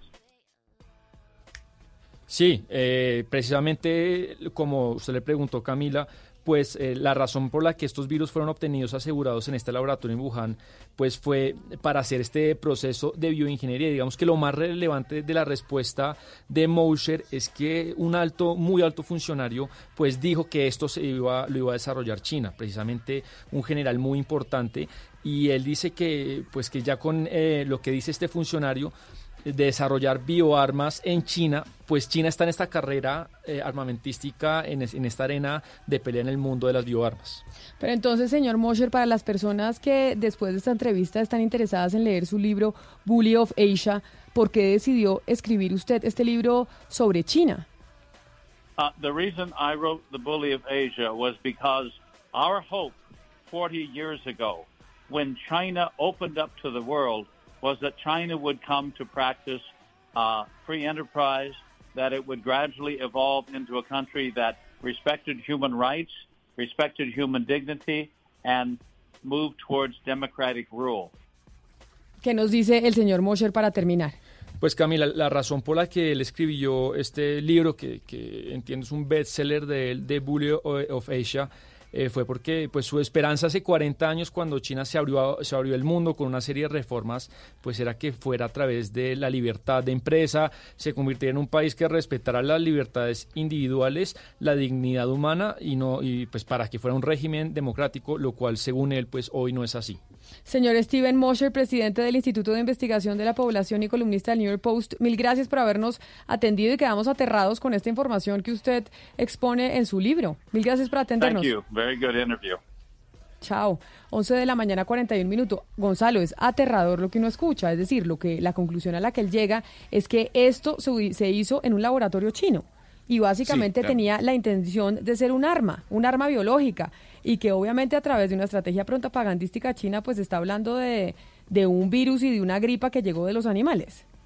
Y este señor no es cualquier persona, Camila. Este es una persona que tiene más de 40 años estudiando China. Fue uno de los primeros estudiantes de Stanford eh, de, ligados a la investigación social en visitar China. Eh, tanto es así que en su visita a China, eh, luego de que estuvo dentro del gigante asiático, estando en Hong Kong, escribió un artículo en contra de lo que estaba sucediendo en ese país y Stanford lo sacó de la universidad por presiones de China. O sea, con quien estamos hablando es una persona que conoce muy bien las estrategias que tiene tiene el gobierno, en este caso liderado por Xi Jinping. Pero además, Camila, es como una película de ciencia ficción, mejor dicho, porque además es- usan unos métodos de bioingeniería para desarrollar unas armas y se equivocan en el laboratorio y se les se escapa les el escapa, virus. exacto. Es que es lo más loco, porque obviamente uno, uno escucha la entrevista y uno dice "¿Cuál- cuál sería la intención de China de sacar esta bioarma, pues si ellos mismos hicieron el harakiri, porque no hay país que esté sufriendo más que China en este momento. Pero se equivocan ellos y después no manejan el tema bien, lo esconden, entran, digamos, en una estrategia de censura y hacen que todo el tema sea peor porque nunca lo divulgan desde noviembre, ya lo saben, y esto afecta a las personas y, digamos, afecta a la propagación del virus de una manera, pues, mucho más intensa. Lo que estamos viendo acá es, pues, digno de una película de ciencia ficción. Y a eso agréguele... Pero, pero es, también- pero es una teoría, ¿no? Es Claro, un señor claro, que bueno, escribió bueno, un libro que tiene una teoría. Pero una teoría que tiene todos nombres y apellidos. Es decir, ¿qué me dicen ustedes cuando acose directamente al Partido Comunista? Que es el único partido, porque recordémosle a nuestros oyentes que allá no hay democracia, por lo tanto no hay pluralidad de partidos políticos. Es el único partido que en un sistema asambleario toma todas las decisiones, sobre todo las de seguridad. Y la creación de un arma bioquímica, pues, pues dice el profesor Mocher, proviene directamente del Partido Comunista. Y eso obviamente pues tenía que ser guardado como secreto de Estado. Lo estoy diciendo lo que dijo el señor Mosher. Me parece digno de, de sí, de novela de ciencia ficción. De novela de ciencia ficción. Eh, con algo policíaco, ¿no? Con algo policíaco ahí que el manejo del poder, la censura, el único partido de gobierno, los militares de cuatro soles, ni siquiera les basta de tres soles, de cuatro soles, etcétera. Pero detrás de estas cosas siempre hay teorías conspirativas, ¿no? También lo mismo se habló del, del H1N1, lo mismo se habló del VIH, la última pandemia que tuvimos. Es decir, siempre hay alguna teoría conspirativa que esto se hizo en un laboratorio, que era para vender medicinas, para... Siempre hay alguien que Sí. sale con un cuento así. Sí, pero abonémosle a Valeria Santos una cosa. Ella fue la primera, por lo menos que yo le oí acá en Colombia, que empezó a advertir a través de estos micrófonos que el hecho de que China no tenga una democracia y por lo tanto unos medios masivos de comunicación y una libertad en redes sociales y unos investigadores periodistas tan pilos como ustedes que salgan a, a sacar este tipo de teorías, obviamente fundadamente, pues hace que el encapsulamiento de la información pueda ser dominado monolíticamente, monopólicamente Pues por el China partido único del gobierno. de Y eso hay que, eh, yo se lo reconozco públicamente porque me pareció una tesis que junto con el, el profesor Mosher empieza a coger cada vez más sentido. Lo cierto, Camila, es que este coronavirus y lo que está pasando en el mundo lo que pone, digamos, de manifiesto es un reto hacia cómo vivimos hoy en día, el siglo XXI, porque esta manera hiperconectada, el comercio hiperconectado, donde las fronteras cada vez son menos, un virus que no respeta estas fronteras, eh, la economía, la política, porque ya estamos viendo a Salvini, a líderes extrapopulistas utilizando el coronavirus para decir que los inmigrantes son los que lo traen, que cerremos fronteras, va a poner a prueba la forma como estamos viviendo ahorita. Esta es la gran prueba del siglo XXI, cómo respondemos a un virus No, pero tampoco así. Porque- pero mire lo que está prueba. pasando. Usted no, acaba de ver. la gran prueba. Mire las noticias que está pasando. Es que el PIB se puede reducir en la mitad a nivel mundial. Los países todos Sí, están cerrando claro, pero- fronteras, pero- aerolíneas. Usted mismo está dando las noticias. Por Nos el pone a prueba. claro. Nos pone a prueba en un país, en un mundo que está hiperconectado. La información, todo. 11 Yo de creo la que hay que mañana. dejar de ser alarm- alarmistas, un poco, bajarle un poco a la tensión. Pero eso toca Yo decírselo a los líderes mundiales, a los líderes Claro. mundiales que están, que son los mismos que están en ese alarmismo y cuando a la gente se le pide que no sea alarmista, pero dice, pero y entonces acá los, yo tratando de no ser alarmista con mi mamá, se lo digo, dije, mamá, eso es una gripa, sí, pero y entonces el presidente de Francia, ¿por qué salió a decir esto? y entonces, ¿por qué la primera ministra de Alemania, Angela Merkel, dice esto? ¿Y yo por digo, qué las bolsas se han caído? Exacto. ¿Y por qué los mercados no responden? Correcto, entonces digo yo, Sí. mamá, no seas, no seas alarmista y me sale con todo esto, pues me quedo sin argumentos. Sí, sí. Entonces sí, pues tiene razón la ciudadanía de, pues, en tener un temor. 11 de la mañana, 46 minutos. Colombia está al aire. Estamos buscando a esos titanes que protegen nuestros ecosistemas a través de iniciativas basadas en el reciclaje, la reutilización y la reducción de materias primas. Si tienes un emprendimiento social que le está cambiando la vida a los colombianos a través de la sostenibilidad y la economía circular, tú eres un titán. Nomínate ya www.titanescaracol.com. Titanes Caracol y Essentia. El país que soñamos sí existe.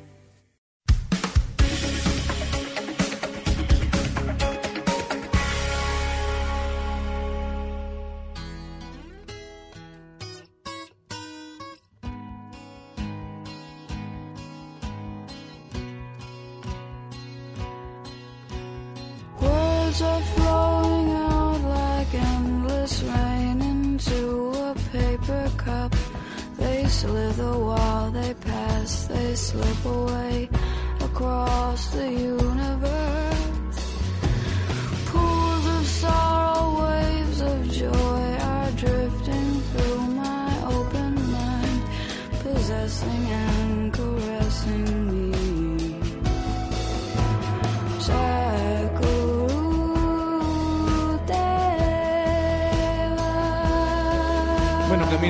tenemos a Fiona Apple con Across the Universe haciendo una versión de un clásico de los Beatles y hablando de música, eh, noticia o, el mundo de la música, sobre todo en los Estados Unidos, se ve tambaleada en este momento por eh, el despido de la presidenta de la Academia de la Grabación. Hay que recordar que la Academia de la Grabación es el ente que realiza el Grammy. Eh, Deborah Dugan había sido suspendida previo a la ceremonia del Grammy que se realizó en el mes de febrero y el día de ayer, en horas de la noche, se anunció su eh, despido. Eh, lo que aducen desde el Grammy, Camila, es que hay fallos en la gestión que ella eh, lideró durante algunos meses y hubo una constantes ineficiencias en cuanto al tema monetario. Lo interesante del caso, Camila, es que la señora Deborah Dugan, repito, ex presidenta de la Academia de la Grabación, había dicho que el Grammy estaba coaccionado a mm, pago, en este caso de payolas, por las empresas disqueras para seleccionar los premios. Y no solo eso, había anunciado una gran cantidad de situaciones de acoso sexual dentro de toda la academia, algo que ya ha desestimado per se quien ha tomado las riendas de la empresa que lidera al Grammy. O sea, ella dice que la sacaron por cuenta de las denuncias que había hecho de lo que estaba pasando dentro de la academia, según le entiendo, Gonzalo. Efectivamente, Camila, lo que ha dicho Dugan a través de, sus abogados es que la sacaron por las denuncias que estaba haciendo por la corrupción que hay dentro de la Academia de la Música porque más allá del tema de la agresión sexual, que es muy importante y, hay que tomarlo con pinza, ella dice que la corrupción que hay a la hora de la entrega de los premios Grammys es absurda. Los premios ya se saben quiénes son los ganadores mucho antes de que el premio se entregue en el mes de febrero, como usualmente se hace. Se acaba de posesionar el ministro de Salud, Gonzalo, y escuche lo que dijo el ministro de Salud por cuenta del coronavirus, para que usted diga que no seamos alarmistas, pues ahí está igual todo el mundo pronunciándose al respecto. María Camila Roa, ¿qué dijo el ministro de Salud? Hola Camila, la saludo desde el Salón Gobelinos de Casa de Nariño y no hablo precisamente el ministro, mire que todos los ministros que se han posesionado han hablado en su posesión, pero Ruiz se abstuvo de hacerlo, habló únicamente el presidente Iván Duque sobre el coronavirus, le dijo que tiene un reto inminente que el mundo está viendo y lo que tiene que hacer es atender dando más información al ciudadano a tiempo para prevenir situaciones de noticias falsas o de pánico, le dijo el presidente que no solo hay que actuar ya al momento de atender a quienes puedan llegar a tener el virus, sino de prevenir la llegada del coronavirus en Colombia. Resaltó esta como una de sus principales tareas. Pero Camila, también hay que decir que el gran ausente en esta posesión es Germán Vargas Lleras, líder de Cambio Radical. De hecho, estamos viendo como toda la bancada, los representantes, el senador Richard Aguilar, también está Carlos Abraham Jiménez, representantes a la Cámara, se toman la foto, pues porque se dice que es el aterrizaje de Cambio radical en el gobierno, pero no la molestia se muestra en que no está aquí presente Germán Vargas Lleras. Fue el gran ausente y estaba incluido en la lista. Es decir, Germán Vargas Lleras no fue, ¿será para no generar eh, controversia o por qué razón, María Camila? ¿Usted sabe por qué no fue? Sí, sabemos, Camila. Lo que nos han dicho es que Germán Vargas Lleras está exigiendo mínimo dos ministerios. El otro es el de Minas y Energía. Y como el gobierno no ha respondido positivamente a sus peticiones, también tení, querían eh, la ADRES y el INVIMA, pero pues que estaba dispuesto a conformarse con el de Minas y Energía y que por esta razón pues no se presenta porque no quiere tomar eso o dar a, a, a entender un mensaje de aceptación con el Ministerio del Salud. Ah, o sea, el eh, Germán Vargas Lleras no hace parte del gobierno solo con el Ministerio de la Salud. Yo tenía entendido, Valeria, que o Germán cambio Vargas... radical, sí. Entonces uno dice, ¿cómo no así? entiendo, yo tenía entendido que Germán Vargas ya era del gobierno, pues básicamente, y eso habíamos entendido, Pues, pero entonces estoy vimos confundida. la reforma a la justicia, eh, estamos viendo el- todo este nuevo ministerio, lo estamos viendo muy de cerca al gobierno, pero pues parece que no es suficiente. No, no, no, pues lo que está diciendo más o menos es, miren, todo cambio radical va a votar a favor del gobierno, pero mis columnitas en el tiempo no me la toquen. Ese sí yo voy a poder decir lo que quiera porque yo no estoy dentro de la coalición. Esa es su interpretación. Pues claro, es lo que, claro, por supuesto, es mi interpretación. No pero estamos escuchando que quiere otro ministerio. Y eso es lo que Por dice eso, María eso, Camila. que hasta quiere- que le den otro ministerio.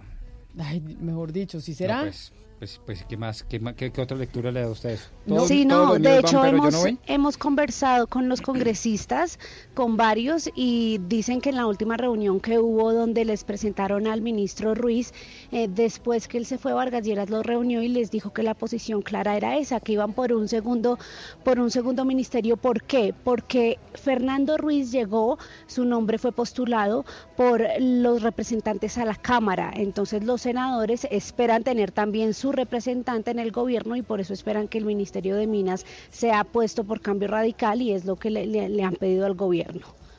Y yo no sé, usted en las calificaciones de la, de la gente sobre los ministros, la ministra de Minas le ha ido bien, ¿o no? A la a doctora. Suárez, Sí, ella sí, es muy sí. buena. Sí, muy O técnica. sea, mejor dicho, a ella no solo la han querido bajar del, del ministerio los del Centro Democrático porque dicen que es santista, ¿no? Sí. Que porque era cercana a quien a Cárdenas, ¿no? no, no, y porque trabajó en el gobierno anterior con todos los credenciales y con todo el éxito.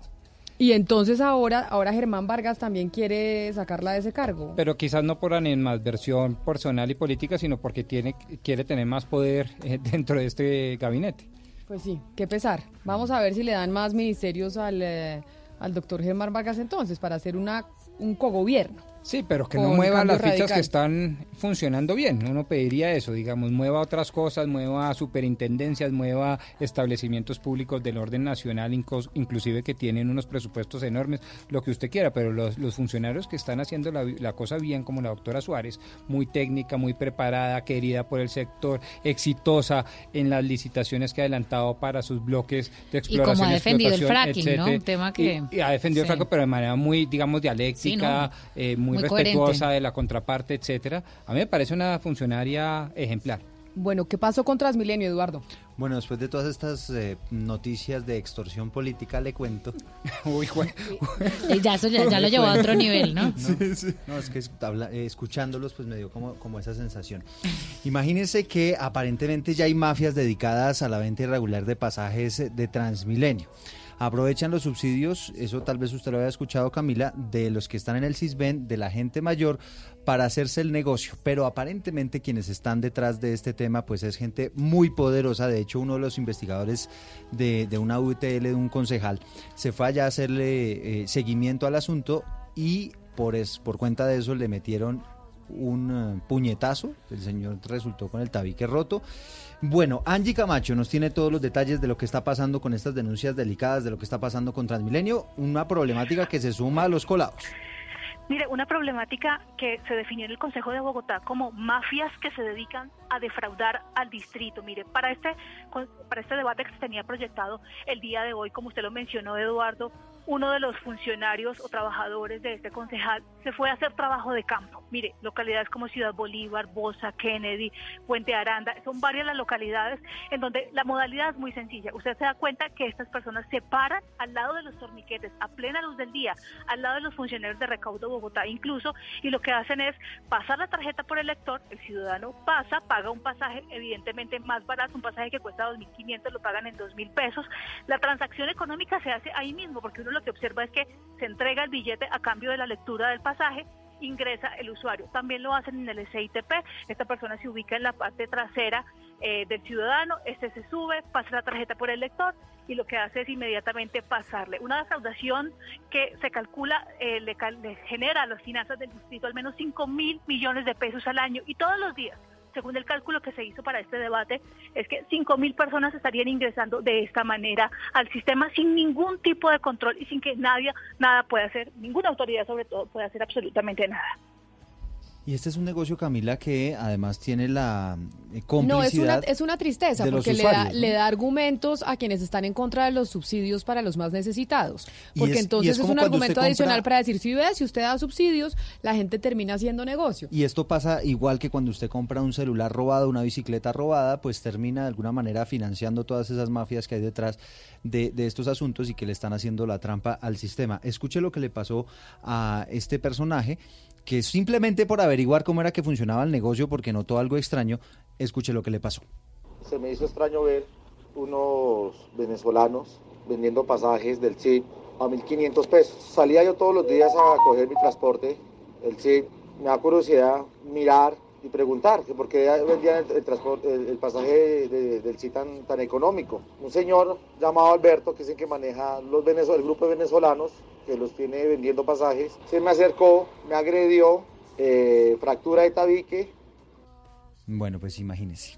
Eso es lo que hay detrás ahí es un tema bien complicado. No, pero la afectación para la gente que recibe los subsidios y que sí los necesita. pero que además se está prestando para eso, porque como nos estaba describiendo Angie, a esas personas les están dando 10 mil, 15 mil pesos diarios, les alquilan su tarjetica para que ellos puedan hacer el negocio. Entonces también los que reciben eh, estos subsidios pues terminan lamentablemente también abusando del sistema y de, de- de esos subsidios. Oiga, y hablando de Transmilenio, hablando de Bogotá, ¿qué fue lo que dijo el concejal Carlos Fernando Galán, que está en el consejo por cuenta de haber quedado de segundo en, la, en la elección? ¿Qué dijo de lo que está pasando con la seguridad? Pues imagínese que publicó una tabla, una tabla que de hecho es oficial del distrito con una serie de cifras muy preocupantes con relación al aumento en la cifra de homicidios. Un aumento pues que llega por ejemplo al 300% en la localidad de Suba, 200% en, en Puente Aranda, 212% en Ciudad Bolívar, donde en febrero de 2019, por ejemplo, en- hablando particularmente de esa localidad al sur de la ciudad, mataron a ocho personas y este año, en el mes de febrero, estamos hablando que mataron a 25 personas, con una diferencia de 17 muertes de un año a otro. Precisamente hasta ahora, Damián Landines, está hablando el secretario de Seguridad de la ciudad. No sé si ya hizo referencia a estas cifras en materia de homicidios. Sí, señor, Eduardo y Camilo. Bueno, les cuento que hasta ahora en el, el despacho como tal de la Secretaría Distrital de Seguridad, pues están como tal respondiendo a esto que está denunciando el eh, concejal Carlos Fernando Galani, que está relacionado con estas cifras de homicidio que eh, pues estarían incrementando, disparando en Bogotá que han reconocido, que han aceptado que sí se está aumentando este tema, este fenómeno criminal, y que todo inició desde el mes de octubre del año pasado, del 2019. En octubre se presentaron 80 homicidios, en noviembre se pasó a 100 homicidios, y el año 2019, en el mes de diciembre, se reportaron 127 homicidios. Además han identificado también, Eduardo y Camila, Se me fue, se me fue. Se, más se- se me está esta yen- problemática. se me está yendo usted, ¿Me se me está yendo Camila? su señal. Ahora lo escucho. Bueno, es que entenderán, estamos en el piso 16 de la torre séptima eh, sobre la calle 26. Aquí la señal es un poco complicada, nos tuvimos que salir del despacho para, para poder contarles lo que está pasando a esta hora aquí. Eh, Camila les estaba contando que las cinco localidades con, con esta problemática del homicidio que se está incrementando son Rafael Uribe Uribe, Bosa, Ciudad Bolívar, Kennedy y Mártires, es donde más se está registrando este tema del aumento del homicidio. Pero asimismo, Camila, le cuento que están eh, contando que se vienen realizando varios trabajos, como por ejemplo la desarticulación de una banda conocida como Paranazo, y que sería la responsable de por lo menos unos 12 homicidios en Bogotá, que además durante este año se han desarticulado tres organizaciones criminales y que se están focalizando estas cinco localidades en donde se viene presentando este tema del incremento Eso- del homicidio, un fenómeno bastante particular, Camila, porque recordemos, en, en épocas atrás, pues eh, la tendencia venía a la baja. Eso le, eso le quería preguntar, porque digamos que veníamos y en Bogotá nos sentíamos muy orgullosos de eso, y lo que decía el, el exalcalde Enrique Peñalosa es que si bien habían aumentado los robos, había Y la disminuido... percepción de inseguridad y la también, percepción de inseguridad había disminuido el asesinato por habitante.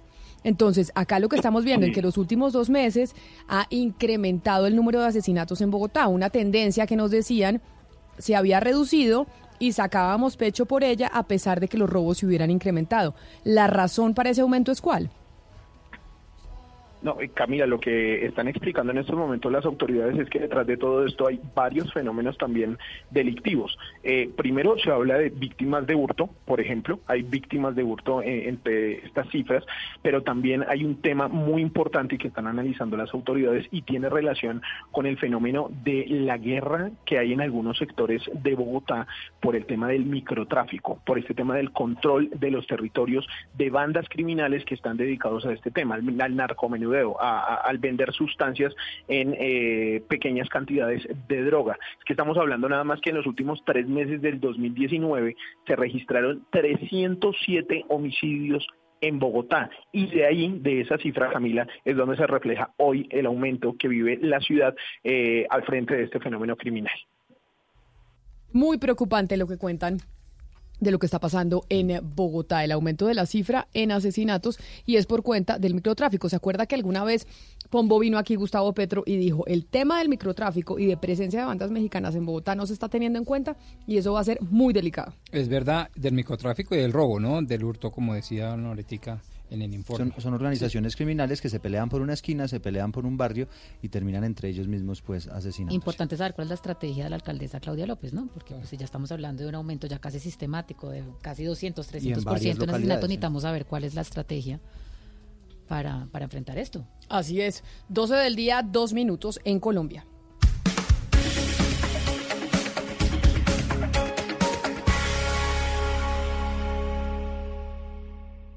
Una señal que se enlaza. Regiones conectadas a través de un dial. A través de un dial. Oscar Montes, Ana Cristina Restrepo, Hugo Mario Palomar, Diana Mejía, Gonzalo Lázari, Valeria Santos, Rodrigo Pombo y Camila Zuluaga. A partir de este momento, Mañanas Blue se escucha en todo el país. Colombia está al aire.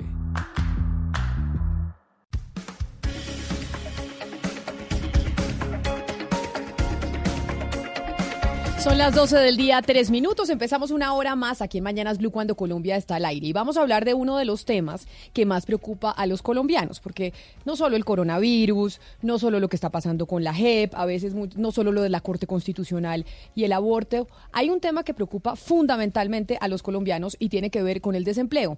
Porque mientras usted, doctor Pombo, no tenga que llevar a su casa para alimentar a sus hijos y a su familia, pueden estar pasando muchísimas cosas en el país. Su principal preocupación será que usted no tiene empleo. Ah, por supuesto, por supuesto, lo hemos dicho. Yo creo que eh, la mejor forma de llegar a acabar con el principal flagelo social en esta y en cualquier otra sociedad, que es el hambre, es la pobreza, sin duda es a través del empleo. ¿Y cómo debemos llegar al empleo? Pues habrá una y mil tesis. Yo diría además que todas serían igualmente respetables, que nos oigamos, porque lo que sí es muy triste, Camila, es cerrar el debate, porque como no me gusta su tesis, entonces lo cerramos. Y cuando lo que necesitamos aquí es creatividad, ingenio, ser recursivos, ser propositivos, porque es el gran flagelo que nos está conmoviendo. La tasa de desempleo a nivel nacional alcanzó el 13% en enero de este año. Así lo dio a conocer el director del DANE, Juan Daniel Oviedo, el viernes, porque siempre a final de mes se conocen las cifras. Y 13% era una cifra que no veíamos hace muchos años, Valeria. Estábamos hablando y nos poníamos nerviosos cuando llegábamos a los dos dígitos, cuando llegábamos al 10% del desempleo, pero ya el 13% es una cifra que empieza a asustar significativamente a los colombianos y a la industria. Así es, Camila, y es una cifra alarmante. El DANE también dijo, como lo hemos mencionado ayer, que el impacto eh, de los venezolanos es comprobadamente marginal. Eh, prueba de ello es que, por ejemplo, una ciudad como Ibagué, que tiene más eh, venezolanos, el desempleo, el desempleo es menor que una ciudad como, por ejemplo, Barranquilla, que nada más tiene el 8.4%. El desempleo también está concentrado muchísimo más en el agro, en la ganadería, por ejemplo, que en las ciudades. En las ciudades bajó un poco, están 12.9%. Y la respuesta del gobierno, pues, pues, ha sido un poco ambigua, Camila, porque la estrategia del gobierno y de este gobierno Iván Duque fue bajarle los impuestos a la empresa, por eso en la reconocida reforma tributaria, y esto se suponía que iba a generar empleo. Y esto no se ha visto todavía, digamos. Entonces, no se sabe cuál es la respuesta. Ellos dicen que, ellos en el gobierno dicen que esas medidas todavía pues están muy prematuras para decir y exigir eh, resultados. Es decir, que los resultados de esas medidas que se tomaron se verán a Pero futuro. Pero más allá de esa medida, no hay una respuesta clara. Hablábamos antes con la ministra Alicia Arango, no, no veíamos la respuesta clara. Ahora el nuevo ministro dice que va a crear un consejo gremial para generar empleo, pero hay que recordarle al ministro que hay 22 pactos gremiales creados desde que Iván Duque se posicionó y pues estos pactos gremiales tampoco responden a una estrategia clara para generar empleo. Entonces, pues sí queremos preguntarnos qué es lo que está pasando, cuál es la estrategia, porque esto es uno de los flagelos, como usted comentaba, Camila, pues que más afectan a los colombianos en el día a día. Es que no tener empleo, pues digamos, repercute en la economía local y en el bienestar y genera depresión y genera angustia y esto pues digamos que hay que solucionarlo lo antes posible. No podríamos replantearnos el hecho de ver la el desempleo de otra forma, porque lo que le quería preguntar al doctor Pombo era, todas las personas que forman parte de las aplicaciones digitales como Rappi, como Uber, son personas que sí, lo hemos dicho, están ocupando un puesto de trabajo, pero están trabajando. ¿No cree usted, Valeria, que se debe replantear el cómo medimos hoy en día el desempleo? Pero es que el desempleo, si, si lo replanteamos cómo lo medimos, eh, tendríamos un desempleo casi del 60%. ¿Por qué razón? Porque el DANE lo que ha explicado es que usted se considera una persona empleada si trabajó una hora, Gonzalo, una hora en la semana anterior. Cuando a usted Formal, le llegan con una hora formal. una hora formal, es decir, cuando a usted le preguntan en los encuestadores del DANE, usted trabajó por lo menos una hora la semana anterior y usted responde que sí, para el DANE usted ya es un empleado formal y usted ya es un empleado. Lo que quiere decir que la cifra de desempleo puede ser mucho mayor. Pero además, la cifra de informalidad, que es la más grave de todas, la informalidad sigue siendo muy elevada con el 47.7% en las 23 ciudades del país y áreas metropolitanas. Es decir, no solo la cifra de desempleo ha aumentado, estamos en un 13%, sino que además tenemos una cifra de informalidad del 47%. Entonces, la, la medición que usted hace del desempleo, ¿cuál es la que le propone al DANE? Gonzalo. No, yo en este caso asumir e, e incluir a las personas que de alguna u otra forma forman parte de la informalidad, porque usted ha, ha dicho aquí, eh, hemos dicho aquí que las personas que trabajan en Rappi son personas informales, eh, son personas No, que- pero yo le no- garantizo que esas personas que están en Rappi, cuando las encuestan, hacen parte de las personas empleadas. No, no, no, no Entonces, necesariamente. Pero la pregunta, ah, pero eso a dónde voy yo. ¿El DANE vincula esa respuesta del rapitendero a la ocupación No. laboral? No. ¿Al empleo no? No, al empleo no. Eh, a ver, yo creo, yo creo que hay que diferenciar tres conceptos. Uno es el empleo formal, es decir, que de alguna manera tiene No el, un el vínculo- emple- no, el empleo formal es el que tiene prestaciones. Por eso. Es decir, al que cuando usted lo afilian a la salud, lo afilian Exacto. a las cesantías Exacto. y demás. Así sea una hora a la semana, con todas las afiliaciones, los parafiscales y los eh, eh, todo esto que hemos dicho, es formal. Hay un empleo o una ocupación informal y hay otro que llaman la ocupación, ¿sí? Ahora, a mí me parece importante saber que eh, lo que apunta Gonzalo Láser y es decir, si podemos convertir ese 48% de informalidad en las 23 principales ciudades, entendiendo que es un nuevo empleo, un nuevo esquema o modelo o eh, tabú Sí, pero lo que pasa de- es de que empleo. yo creo que si usted empieza a medir y darle más gabelas a la medición del desempleo, lo que le va a ayudar es a las cifras. Y acá estamos midiendo que una persona empleada en Colombia es una que trabaja una hora. Correcto, pero, pero el informal puede ganar más, perdóname Valeria, pero el informal puede ganar quizás más que el formal. Ese es el tema. Es decir, el informal en cuanto a ingresos netos, lo que usted decía ahorita en la introducción del programa, de llevar platica a la casa, puede llevar incluso más platica para la casa. Claro, pero el informal es una tiene tragedia para el Estado, pues, Exactamente. porque- Entonces, la pregunta que hace Gonzalo me parece relevante y es, ¿debemos cambiar el estigma, el tabú, el paradigma de que estos son informales o tienen otro tipo de formalidad que debe ser objeto de No, análisis pasa es que se por los que- abogados laboralistas? No, lo que pasa es que estamos eh, frente a un flagelo muy grave y hay diferentes propuestas como la flexibilización laboral para permitir, digamos, co- recoger un poco estos informales y poderlos emplear formalmente, digamos, y flexibilizando un poco el, el- salario en Colombia, que según los economistas y los que saben del tema dicen que es extremadamente rígido el salario en Colombia. Y el gobierno nacional ha dicho un poco que sí, que plantea que el salario por horas, que de pronto el salario diferencial por regiones, etcétera, pero no dice claramente qué es lo que quiere y cuál es la estrategia. Pues ya, ya usted va a tener la oportunidad, Valeria, de preguntarle sí. al ministro, al nuevo ministro de Trabajo, Ángel Custodio Cabrera, esas preguntas para que tengamos claridad sobre qué es lo que dice el gobierno para luchar contra el desempleo. Ya el desempleo en Colombia es un, tema, estructural, porque el tema del desempleo en Colombia lo hemos tenido durante décadas. Tenemos uno de los desempleos más altos de la región y a pesar de que crecemos mejor que otros países de la región, incluso tenemos un desempleo mayor que ellos. Entonces, cuando eso pasa, cuando la, la economía está creciendo, pero el desempleo también, ahí hay un problema estructural y resulta que lo que piensa la gente es que los que se están quedando con el crecimiento económico son los mismos de siempre. Entonces, los ricos más ricos y los pobres más pobres. Y yo creo que Porque crece la economía, crecen las ganancias para los más pudientes, pero también crece el desempleo. Y yo creo que no les hace falta razón por una razón el- elemental, por una, digamos, por un porqué elemental, y es que el desempleo en las 23 principales ciudades incluso está bajando, y en las 23 principales ciudades están la gran industria, el gran comercio, y están incluso más del 90% de las MIPIMES, que a su vez son el 92% de los generadores de empleo en el país. Entonces, claro, eh, la brecha entre rural y, y- y ciudad, entre centro y periferia, cada vez se está asentando más, porque como bien lo dijo Valeria, ¿dónde se están acabando las plazas de empleo? No solo donde no están aumentando, donde se están acabando, disminuyendo. Pero además, Pombo- en la ruralidad, en el agro, más de 180 mil. ¿Usted Y eso es muy cuenta? grave. Ahora, la causa, creo yo, no es porque no tengamos buenas políticas de empleo, vamos a ver qué ¿Usted dice se da el cuenta ministro, lo que usted sino por la inseguridad. cuando analiza por qué creció la economía colombiana el año pasado? Y uno mira, ¿creció por qué? Por el sector financiero y por el consumo, que son sectores que pues no generan empleo. Entonces estamos también dejando que el mercado nos dictamine cómo va a crecer la economía y no estamos, digamos, fortaleciendo ciertas zonas, industrias, gremios que sí generan empleo en Colombia y que se necesitan para ver la generación de empleo que necesitamos. Bueno, el 13% de la infraestructura me parece un dato relevante. ¿Dónde Sí, me pero- lo deja? Pero, pero no, al final- la infraestructura pero al no fue la que jaló no el crecimiento. Pero bueno, al- 13% vuelvo y le digo, Pero lo dijo Pombo, la es, es la, es discusión que siempre hemos tenido usted y yo. ¿De Y qué nos sirve el crecimiento? ¿De qué nos sirve el crecimiento si el desempleo sigue aumentando?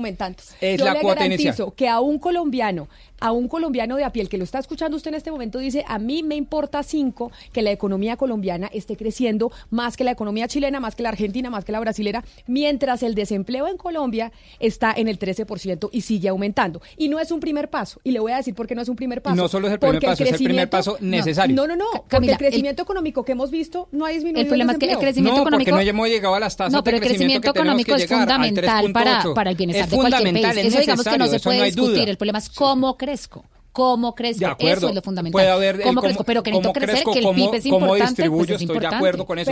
Pero que el crecimiento es la piedra axial de Claro, todo este debate, no es la más mínima duda. Pero después se preguntan por qué la gente está en las calles de América Latina, por qué la gente sale a las calles de Bogotá a quejarse, porque el crecimiento es muy importante, sí, claro, pero del crecimiento y de esos beneficios económicos se están favoreciendo solo algunos. Y a esos algunos son los que se han favorecido siempre. Y América Latina con las tasas de desigualdad más altas del planeta. Sí. Entonces, sí, buenísimo el crecimiento. Claro, todos sabemos que el crecimiento se debe, se debe aumentar. Eso es como descubrir que el agua moja. Lo grave es que en Colombia ese crecimiento económico se lo está llevando los poquitos, los mismos de siempre, los más ricos. Vamos a ver si ¿Sabe eso es cuál así. es el Yo no problema, estaría Camila? La cierto, pero- teoría, la teoría que dicen que simplemente el crecimiento económico se encarga por sí solo de gotear el bienestar para todos. Eso yo creo que también está probado que no es así. Pero no sé si probado, yo creo que está en discusión, yo a eso se los acepto, pero lo que sí no puedo aceptar bajo ninguna circunstancia es un llamado, entre otras cosas, al sector productivo, y es que el crecimiento es un requisito sine qua non para bajar las tasas de No, no, desempleo, no, pero su- para pero generar mejor supuesto, calidad de vida. ¿cómo? Ah, Pero bueno, no, Camila, pues que al principio, pero eso- Camila, pero eso- acépteme eso. pero eso no Ah, está Camila, pero podemos no, revisar, porque no hemos llegado al revisar el crecimiento comportamiento. suficiente. Porque 3.3 Ese no es lo suficiente. Necesitamos el 3.8.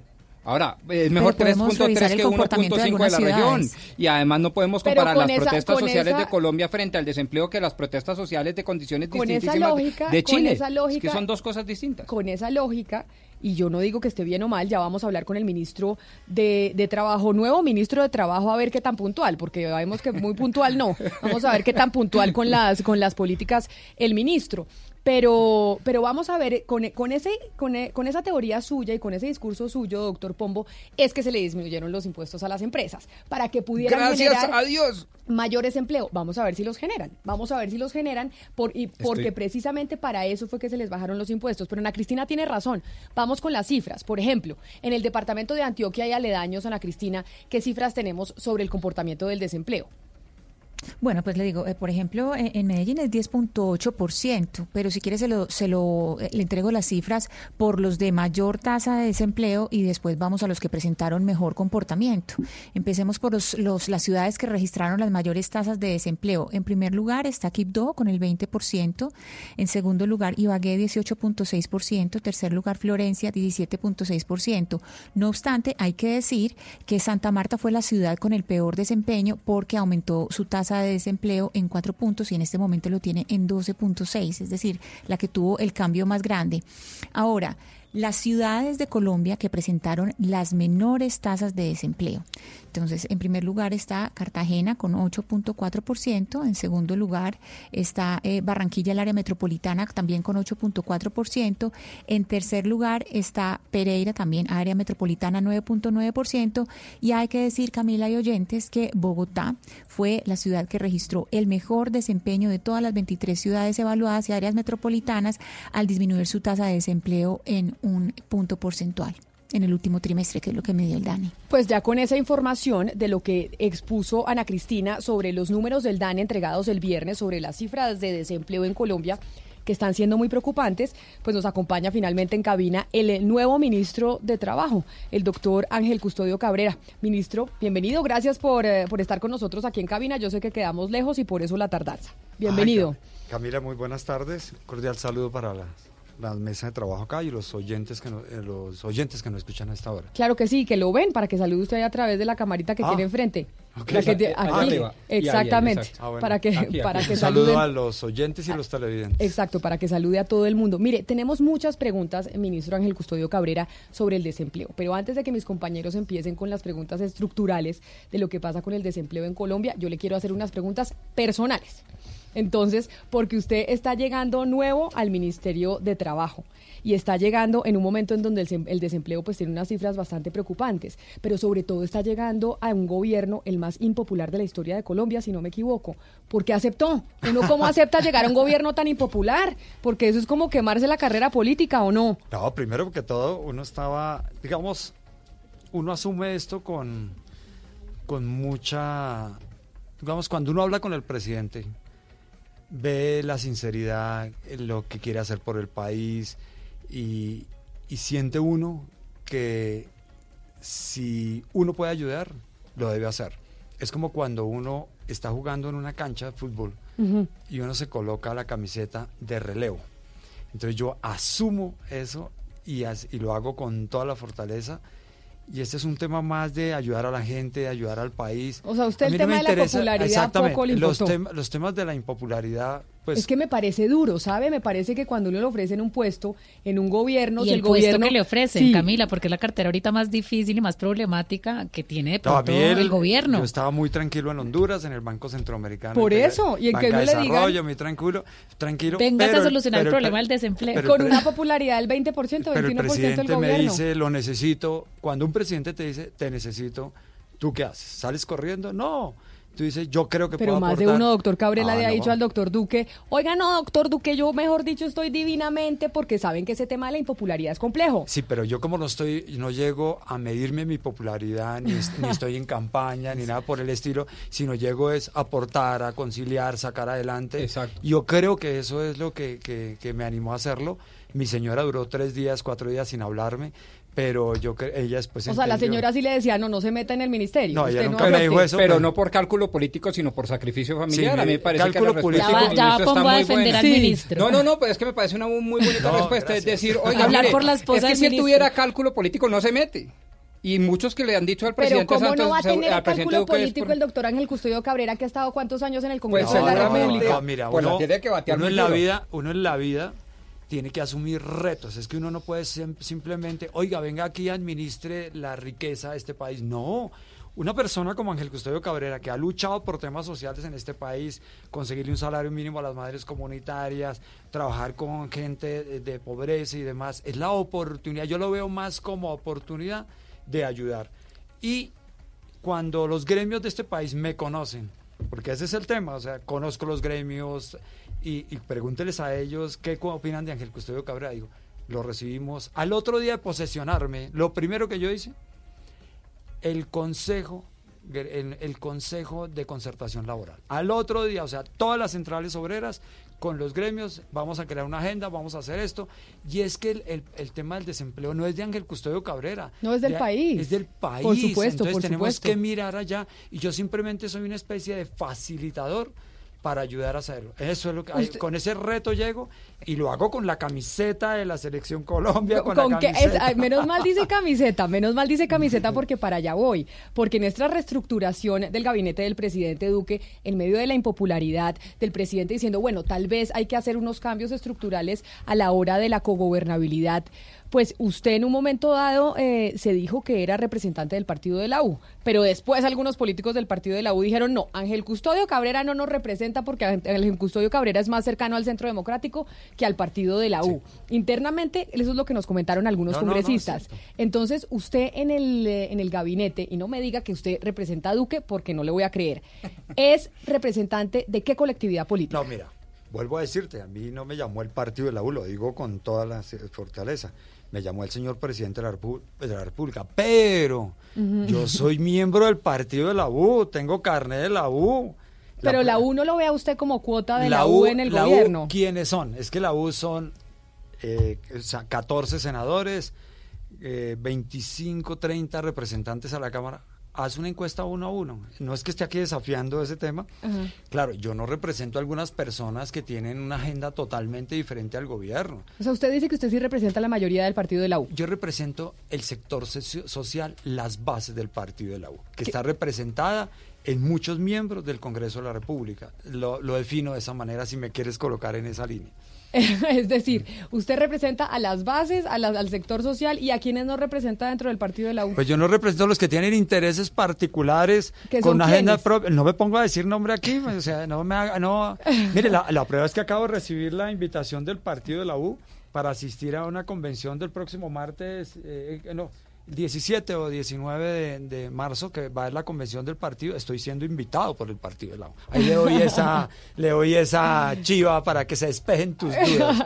Por ahora sí pasando de lo político yendo a materia de lo que es el Ministerio de Trabajo. Doctor eh, Ángel Custodio Cabrera, ministro de Trabajo, ¿cuánta gente le dejó a Alicia Arango en el ministerio? ¿Usted cambió gente de la exministra Alicia Arango, pues exministra de Trabajo, o usted eh, llevó su propio equipo? No he intentado, ni, eh, ni siquiera tengo, casi no tengo ni conductor. O sea, usted llegó y está trabajando con el equipo que había. Claro, porque es que yo no, yo asumí esto no como un cambio de gobierno. Yo asumí esto como una continuidad, fortalecer lo que existe y algunas personas ya han renunciado, lo que sea, y estoy tratando de acomodar el equipo. Yo, tú me preguntas que si tengo secretario privado o, o jefe, no sé qué. No, no tengo absoluto. Creo que el único que conseguí fue el, el de comunicaciones, a José. El de comunicaciones hay que tenerlos y de No confianza, sé, ese no, sí. Pero entonces usted está trabajando con el equipo de la doctora Alicia es Arango y con el equipo que venía trabajando las políticas que estaba implementando o que quería implementar la doctora Alicia Arango. Correcto, o sea, es el gobierno es uno solo. Entonces yo lo que tengo que llegar es a qué encuentro, qué fortalezco y para adelante. Claro, pero cuando uno lleva llega a un cargo nuevo, doctor Ángel Custodio Cabrera, uno ta- también llega con una visión, evaluando lo que se hizo mal eh, antes y diciendo, acá hay algunas cosas que se tienen que corregir, así sea un mismo gobierno, porque la empresa es la misma, pero uno llega y dice, oiga, acá tal vez había unas cosas que se estaban haciendo mal. El propósito suyo de llegar, de cosas que tal vez no se estaban haciendo antes y que usted sí iba a hacer, es ¿qué? No, básicamente eh, yo reci- eh, ingreso al gobierno de una manera mediática. ¿Por qué? Porque todo el mundo está esperanzado, o, o esperanzado no, nervioso, preocupados con una reforma pensional y con una reforma laboral. Así me recibieron. Claro, pues, pero así la- pero un segundo, así lo recibieron porque la ministra de Trabajo dio una última entrevista como ministra de Trabajo antes de llegar al Ministerio del Interior diciendo eso. Entonces es el propio gobierno que dijo es que va a haber reforma pensional y va a haber reforma laboral. O sea, lo recibieron así en el, Claro, en el entonces yo llego, yo llego, analizo, estaba fuera del país, miro todo lo que está pasando en el mundo, llego acá, no hay ningún problema, perfecto. Entonces me dicen reforma pensional, listo, perfecto. Ajá. Pues yo entiendo economía, en el Congreso de la República todos me conocen que era, yo lideré las- los planes de desarrollo, reformas tributarias, entonces yo el Estado sí lo tengo ahí. No, listo. sin duda. Entonces, yo digo, reforma pensional, listo, hablemos qué temas son de una reforma pensional. Entonces, uno analiza todo lo que sea, qué tiene preparado el gobierno. Y a la fecha me dice, ¿cuál es el proyecto de ley? No, lo estamos pensando, lo estamos haciendo. Entonces, uno dice, bueno, listo, entonces vamos a mirar los temas. Y Pero entonces- estábamos hablando de pensiones y luego sale la cifra de desempleo. Entonces me Ajá. cambiaron el, El mapa. Pero el canal. Y ent- acuérdese que una- el laboral y pensional son hermanitos, primitos, que tiene doctor siameses, Ángel se tiene que hablar. Doctor Ángel Custodio Cabrera acaba de decir algo usted muy importante. Usted dice, me recibieron con el tema de una reforma pensional. Yo voy y pregunto que me muestren el texto de la reforma pensional y me dicen, no, no hay texto. Aquí lo estamos eh, construyendo. Entonces el gobierno está anunciando reformas sin tener un plan específico No, diga- y mirando a ver qué es lo que va No, a presentar mira, en el desde Congreso. hace un año, desde hace un año, o sea, yo en mis cuatro días recojo todo el, el bagaje que encuentro y demás, y veo que desde junio, desde el año pasado, todo el mundo está hablando de reformas pensionales y reformas laborales. O sea, esto no es nuevo, sino que con el cambio de ministro y con algunas declaraciones se, colocó en primer lugar. Ujú. Porque no es fácil hacer una reforma pensional en Colombia, porque no es fácil hacer una reforma laboral. Y en esa tarea el gobierno empezó a explorar y por eso declaraciones por allá, declaraciones La del uno razón y por la otro. cual no es fácil es cuál. ¿Por qué Mi- no es mira. fácil hacer una reforma pensional y una reforma laboral en Colombia? Primero que todo, estamos viviendo una época social muy complicada. Entonces salir aquí a decir que vamos a cambiar todo un sistema pensional, todo un sistema laboral, pues tú tienes que, ahí sí los cálculos los tienes que Políticos. O mirar. sea, dan miedo las marchas, la gente saliendo a las Pues no calles miedo haciendo como paros. tal, sino explicarle a la gente cómo está el país, qué está sucediendo. Y eso es lo que yo digo, vamos a hacer. Si a uno le dicen que, que- el presidente de la República con toda claridad le dice, "Uh, para una reforma eh, eh, tributaria hay cuatro elementos, que- o tres, cuatro elementos que no se pueden tocar. Semanas cotizadas no me las tocan. Edad de pensión no se toca. Las cotizaciones para los aportes no se tocan. Y por último, todos los derechos laborales actuales de los trabajadores se respetan. Bajo esos cuatro parámetros, hay que empezar a construir, digamos, qué se quiere cambiar, qué buscar. El presidente me dice en el caso pensional, más que una reforma pensional, tenemos que buscar urgente cómo solucionamos la atención a la protección de la vejez de dos millones Pero mire, 300 mil ministro, es que usted nos está hablando como de que justamente por el tema y el contexto social que está viviendo el país, ustedes de pronto están un poquito reacios a formalizar o materializar una propuesta específica, quieren escuchar, pero la, la verdad es que justamente esta práctica de socializar ideas crudas es lo que también tiene el país en desasosiego, porque es que las marchas pasadas estaban marchando por una supuesta reforma laboral y pensional que no había ocurrido, pero porque el- diferentes miembros del gobierno decían, el ministro de Hacienda decía que sí había, la ministra, eh, digamos, de Trabajo decía que no, el presidente decía que sí, y esto es lo que tiene también el país en un tema de desasosiego. Lo cierto es que ya después de 18 meses de gobierno, el país necesita saber cuáles son esas ideas tangibles ¿Y para cuáles son solucionar esas este problema. Ya sabemos que re- texto de reforma pensional y laboral no existe. No existe. O sea, no hay un texto. O yo no los conozco para hacer, ¿cómo se dice? Sí, pero claro, no pronto Claro. alguien por allá tiene... espera pero- que lo mismo, porque pero, usted no lo conoce, Ángel, ningún sí. colombiano Es- tiene que esperemos que no sea el señor. Vargas Lleras que los conozca y le vaya a dar Sí, la, doctor la Ángel Custodio, usted es el ministro, o Sí. sea, hoy no hay texto ni de reforma pensional ni Nada. de reforma laboral. ¿A usted le, le, acu- le dijo el presidente y le puso la tarea de construir una reforma laboral y una reforma pensional para presentar este año en el Congreso de la República, sí o no? No, me dijo, yo necesito es, preocúpese por los 2.300.000 personas que no tienen ninguna protección para la Pero entonces. ¿qué hizo la ministra él- Arango en este, en todo No, este porque ella estaba escuchando, ya estaba, digamos... Pero un año y medio escuchando es lo que uno no, no, entiende, cuando el problema ver, de la no- crisis No es... me ponga aquí a... a- a- ¿cómo No, pero dice? tiene razón Valeria, doctor Ángel Custodio. Es o sea, estamos hablando el del problema más grave que tiene el país. Valo- Valeria, lo que pasa es que el tema de desempleo es por el viernes que sale la cifra. No, pero ya llevamos oyendo unas cifras, no del Sí. 13, pero del 12, del Pero 11, Hace un año hace estaban meses. diferentes. Uno coge todas las cifras y discutimos aquí lo que quieras. Pero vuelvo a decirte, ya el, el sábado el presidente, ahí sí, me dice Ángel Custodio con el ministro de Agricultura, usted coja esta- lo que salió el viernes y sepárelo. Las 13 principales ciudades, no so- el gobier- eh, digamos la- el, el desempleo en Colombia bajó. Es tajante, 0.8, es tajante, tú lo coges. Pero cuando te vas al campo colombiano, Creció. es el que sube. Entonces, por eso el presidente, ahí sí, mirándote a los ojos, Camila, me dice, el, el sábado dice, señores ministro de Agricultura, señor ministro de Trabajo, necesito ya propuestas para el campo colombiano. Pero entonces- ahí sí ya tengo, como se dice, tarea concreta. Pero, a ver, doctor Ángel Custodio Cabrera, ministro de Trabajo, entonces, no vamos a presentar, o ustedes en el gobierno no van a presentar, ni reforma pensional ni reforma laboral este año. No, no lo van a hacer porque no hay texto. Atención, me con lo que acabo de decir del sábado, Ajá. yo ahora sí te digo decir, de- te- tengo que decir, una vez analizadas las propuestas que vamos a hacer, si se requiere reforma constitucional, reforma laboral, lo que haya que hacer, toca presentar lo que sea al Congreso de la República. O sea, ahí sí ya cuando uno dice hay unas dificultades, vamos a... Pero, a- pero mire, ministro, es que uno le cuesta trabajo, digamos, entender que el presidente de la República esperó a que el desempleo estuviera en 13% para decir, ahora sí, presentemos una propuesta. Porque es que nosotros sí venimos hablando del tema del desempleo hace un año. Ah, no Nosotros es en nuevo. este Yo sé que usted, en este usted- programa. usted acaba de llegar y no estamos tratando de poner la responsabilidad a usted, pero sí estamos preguntándonos sobre una cartera que debería haber tenido una unidad de materia y una preocupación de un líder que es el presidente de la República sobre un tema coyuntural, estructu- eh, no, eh, perdón, no coyuntural, estructural como es el desempleo y que diga, no, ahora sí que llegó a 13, ahora sí presentemos algo. Cuando lo que han socializado son muchas ideas muy gaseosas y entonces ya la ciudadanía se pregunta, bueno, ¿para dónde vamos? No, mire, es muy sencillo. Digamos, yo los escu- la escuché a ustedes cuando venían para acá con el tema... Esperándolo, ministro. Usted no está porque lo estamos esperando. Sí, me, y me disculpa por haber llegado tarde. El cálculo, es que todavía no me acostumbro al bendito tráfico otra vez y es de miedo, o sea, estaba en Claro. la 100 con 15 y cuánto eh, normalmente son cinco Bienvenido a. Bogotá, ministro. No, no, total. es que en Tegucigalpa uno llegaba cinco minutos a su casa, almorzaba tranquilo. Bueno, pero no les cuento, de la- ahora estoy en mi realidad. Eh, Camila y Valeria y el doctor Pombo aquí. Mira, uno, uno, eh, cuando uno, digamos, el gobierno nacional presentó su Plan Nacional de Desarrollo. Uno en el Plan Nacional de Desarrollo. 14 artículos hablando de incentivar el empleo. Luego viene una, una reforma, una, una ley de crecimiento y una ley de emprendimiento, que al final son las dos, o sea, la, la primera que se presentó, luego la misma, pero al final son las mismas. En todas esas dos leyes tú encuentras todos los textos o las normas normales para incentivar el empleo.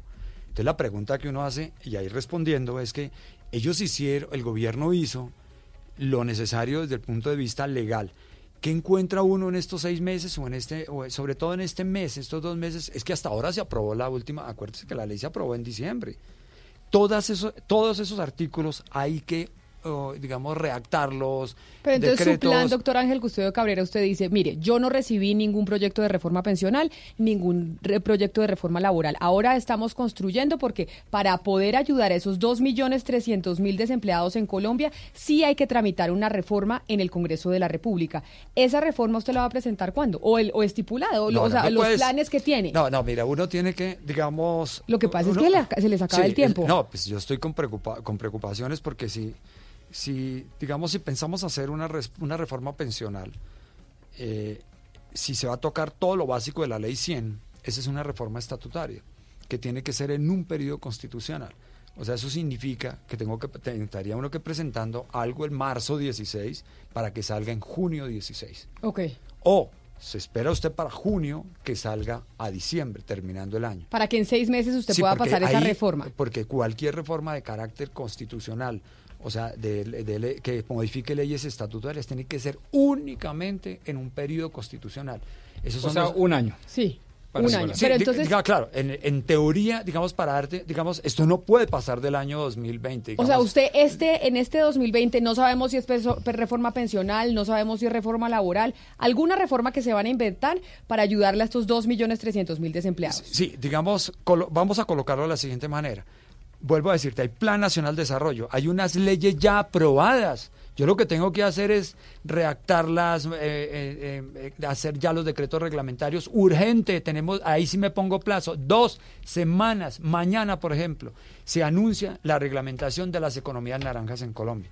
Economía naranja es una apuesta del gobierno nacional con emprendimiento, con to- sobre todo el tema de milenios, de jóvenes y demás, con recursos nacionales, extranjeros, total. Mañana se anuncia a las 3 de la tarde o 5 de la tarde, se anuncia la firma de esa reglamentación urgente. Eso es el primer paso. Es decir, para- una de- las estrategias del gobierno para generar empleo Co- es impulsar la economía naranja. Total, inclusive yo traigo desde Honduras toda eh, eh, eh, una eh, ya una firma, la firma del presidente para que desde Centroamérica con recursos del Banco Centroamericano de Integración Económica y con el Ministerio de Cultura llevemos el programa de economía naranja, o sea, exportemos el programa con recursos Pero de primero que funcione aquí, ministro, perdónenme, No, no, no, es que ya, no, no, no, es que ven, te digo, es que es con recursos. Y, no, el comentario no fue de mala fe porque incluso yo soy, digamos, muy adepto a las ideas conservadoras y liberales en lo económico y me parece que eso es así, pero la verdad yo soy un autocrítico también. Y es que hemos tratado en estos dos años de, primero, definir qué es economía naranja, Ah, después identificar quiénes estamos o quiénes Pues aquí podrían estar dentro nosotros y cuáles año son, por eso, por eso, no, exactamente, en este y programa. tercero,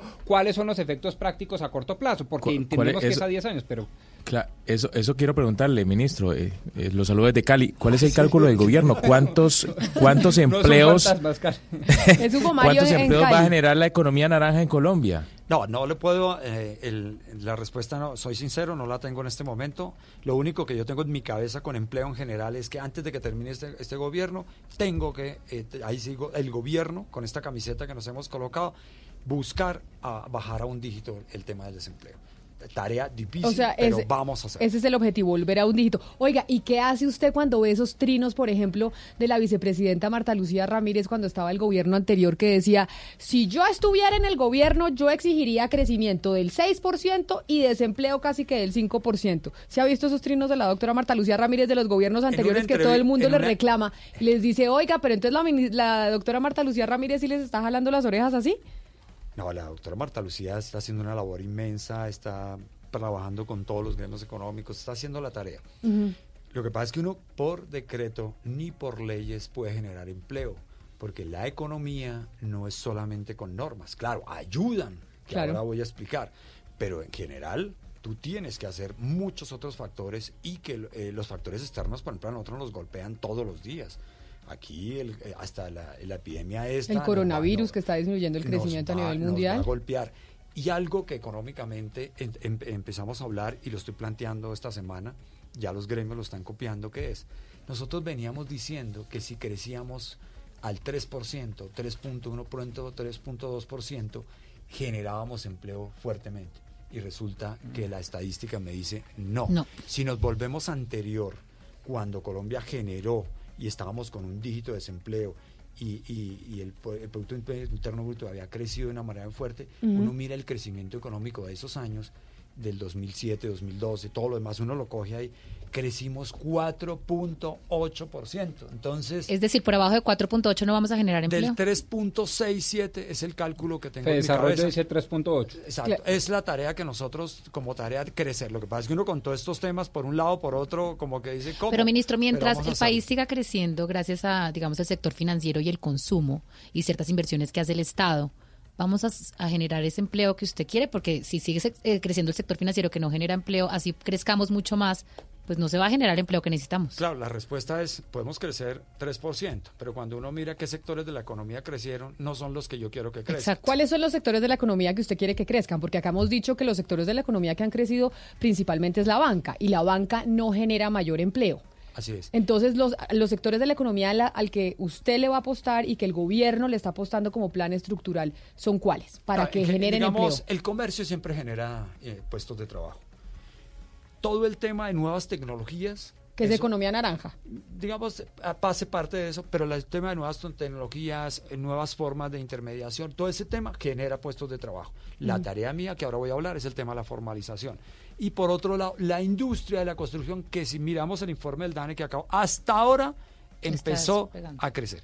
Porque la industria de la construcción es la que, rea- y la que realmente crece. Y el otro sector que nos interesa a nosotros es el campo colombiano. Porque el campo colombiano es el que, digamos, genera la alimentación de este Pero país. entonces, pero entonces usted dice, si mi gran trabajo, dice usted, doctor Ángel Custodio Cabrera, es la informalidad. ¿Cómo vamos a ayudar a acabar la informalidad? Acá los gurús de la economía que contactamos constantemente y nos dicen, mire, la informalidad, y de hecho ayer un venezolano eh, empresario nos decía exactamente lo mismo, la única manera de acabar con la informalidad, o por lo menos de reducirla, es generando mecanismos de contratación más flexibles, generándole al empresario un costo menor por empleado. ¿Cómo es el plan que ustedes tienen para acabar con la informalidad? ¿Tiene que ver con esas peticiones eh, de la industria? ¿Flexibilizar la contratación? que era lo que decía la ministra Alicia Arango en su última digo una entrevista. cosa y voy a hacer la palabra flexibilización la tengo que tener con mucho cuidado. ¿Por qué? Por una sencilla razón. Flexibilizar. Uno dice, ay, es que voy a cambiar las formas de contratación y me tiro, y perdón que utilice esa palabra, me tiro el empleado formal, cuidado. ¿Se me entiende? Uno hablar de flexibilización es esa, hay que tener mucho cuidado. Yo en cambio hablo, oiga, nuevas formas de contratación. Eh, digamos, hablemos de tiempo parcial. Digamos, hoy en el mundo, todo el mundo está hablando de tiempo parcial. El tiempo parcial a uno, no- a mí no me preocupa en el sentido como, eh, digamos, intentaron satanizar. Porque ya es legal. Porque ya está escrito en la Constitución Nacional. Es que hoy en día hay personas que trabajan eh, Exacto, es dos la horas, tres horas. las realidades económicas de las actividades que hoy se presentan. Aquí, por ejemplo, yo siempre utilizo el campo colombiano porque es el, de- el que hay que mirar. Pero- son puestos estacionarios, no, no pueden estar los seis meses. Y entonces, ¿qué es cuando yo hablo de la formalidad? ¿Qué es? Un momentico, yo primero Permitir el pago de prestaciones sociales Total, cuando son total, trabajos de seis total. meses. Mire. Pero, pero, ministro, no solo eso. También los empresarios se quejan de que el costo de un trabajador en Colombia es muy elevado. Incluso para aquellos emprendedores, dicen, si yo quiero empezar una empresa contratando a todo el mundo de manera formal, es casi que no lo logro porque me ahoga el precio. Es decir, usted un salario mínimo, un empresario que va a abrir una tienda, resulta que va a abrir una tienda, contrata dos personas de salario mínimo, dos personas de salario mínimo, le cuesta que un millón quinientos mil pesos ese, ese, ese trabajador, entonces usted tiene que arrancar con un capital mensual de tres millones de pesos mínimo solo para contratar a dos personas. Hace parte de las discusiones que estamos en este momento. Digamos, si a mí me proponen, oiga, hagamos esto, pero usted me firma en, en piedra de mármol. Por ejemplo, re- eh, miremos el pasado. Cuando yo estaba en la Cámara de Representantes, yo, lide- yo lideré con la ley 1607. Con la ley 1607, nosotros eliminamos los parafiscales. Automáticamente el empleo se disparó. Ok. Pero es que ese fue el gol, eh, digamos, el quebranto en los temas eh, que hoy reclaman los, los, emplea- los empleadores hoy. Nosotros ya lo hicimos, ¿sí, sí me entiende? Entonces hay que volver a mirar. Pero justamente, ministro, con respecto a ese tema, entonces se propone el tema de las cajas de compensación, que tendría un efecto parecido a los parafiscales, y el, eh, el país sale entero y dice no, entonces el gobierno dice, ay, no, mentira, no, entonces mejor no. Entonces lo que estamos viendo es que sí, hay, hay estrategias, pero entonces como las votan, responden a la ciudadanía y dicen, ay, no, entonces prefiero no. No, no, mira, si yo anuncié que iba a hacer un pacto por el empleo, ¿se me entiende? Yo tengo que escuchar a los trabajadores en primer lugar y, porque es que si el trabajador no me juega en este pacto, quedo yo en la mitad. Claro, pero si usted habla con el trabajador que está formalizado, que tiene empleo y que representa a los que están empleados en este momento, pues no van a querer ni que les flexibilicen el salario, perdón, yo sé que a usted no le gusta ese término, o que les quiten las cajas de compensación o que les quiten un poco de beneficios y eso en la práctica es la única forma. No, de- no necesariamente. O sea, por eso te digo. Y me siento con los empleadores. Los empleadores lo único que quieren es, por ejemplo, denos oportunidades. Si yo voy a hacer una inversión en un negocio nuevo, yo ya no necesito el, contra- el contrato de 240 horas. Necesito otro tipo de contrato. Entonces ahí es cuando digo, aparecemos nosotros con ley en mano donde decimos, oiga, para tiempo parcial de que gente que le paguen menos de un salario mínimo, o sea, no es que esté trabajando las 240 horas, pero trabaja cuatro o cinco horas o medio tiempo y no me le reconocen las prestaciones sociales ni la de seguridad social y menos aportes en, en pensiones, ¿qué dice el gobierno? Un momentico. La informalidad arrancamos por ahí. Yo Claro, le, pero- el gobierno pero si dice- usted va a escuchar a los le- empleados, a los, em- los empleados Ministro. que están en este momento formalizados, le van a decir, no, yo no quiero eso, eso a mí no me conviene. No, no, es que vuelvo a decir, es que lo que hoy está quieto, yo te garantizo toda la, la parte laboral de lo que hoy tenemos. Yo lo que voy es por estos 20, los 15 millones de colombianos que están en informalidad. Yo necesito, en primer lugar, y por eso el plan de, los, de, las, de, de la protección de la vejez, es que esas personas tienen que empezar a cotizar o ayudar. Y ahí es cuando digo, el patrón o la persona que esté a cargo, yo le ayudo con la seguridad social. Yo se la, le- yo se la Ministro, coloco. ¿Quién me Ministro, habla? pero concentrémonos un poco. Ana Cristina Restrepo de Ah. Medellín, ministro. Ay, un- ¿No le nota la voz toda paisa, ministro? Pero total. Y no, y no digo Ministro, cuántos quisiera años que tiene, porque con la voz suave. Dime. Ministro, eh, esa misión de empleo que usted ha anunciado, de la que ha hablado, es como una, me la imagino como una comisión de sabios. Quisiera que nos contara un poquito sobre eh, esa misión y el impacto regional que tendría. Te agradezco muchísimo porque me pone en el contexto de lo que, para dónde vamos. Gracias. No es que no estemos aquí hablando, por todo es importantísimo.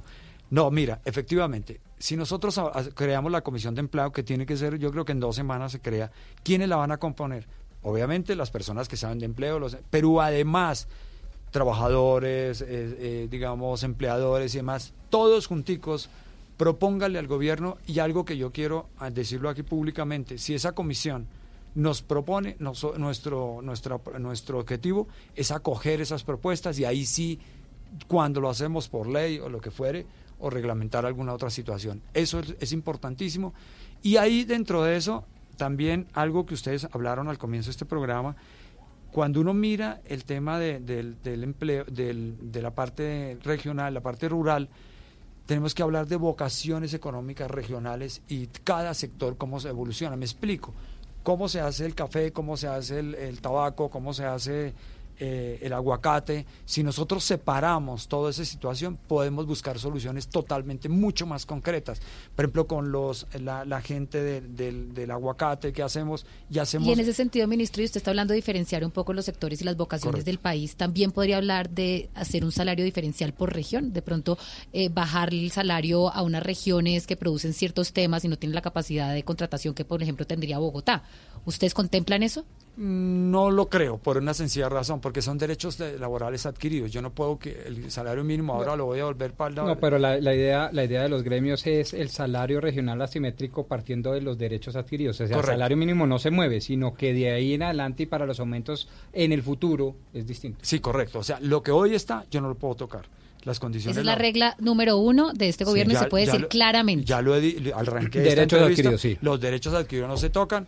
Y ese O es- sea, mejor dicho, a los empresarios Hugo Mario no les va a salir más barato contratar a nadie. Es decir, usted Oiga, sí. tranquilito que de lo que usted tiene no se lo van a quitar y entonces los empresarios que han pedido tanto que se le baje el costo de la contratación, eso no va a pasar. Por lo menos tenemos ya varias respuestas tajantes del, mini- del nuevo ministro que nos da claridad, Hugo Mario. Claro. No, y todo esto que menciona el ministro es importante, lo del aguacate, lo del cacao, bueno, todos esos proyectos productivos son de mucho interés para, para la generación de empleo, pero yo sí quiero preguntarle por un gran reto que usted tiene, ministro, que creo es el reto de todos los ministros y los gobiernos de todo el mundo.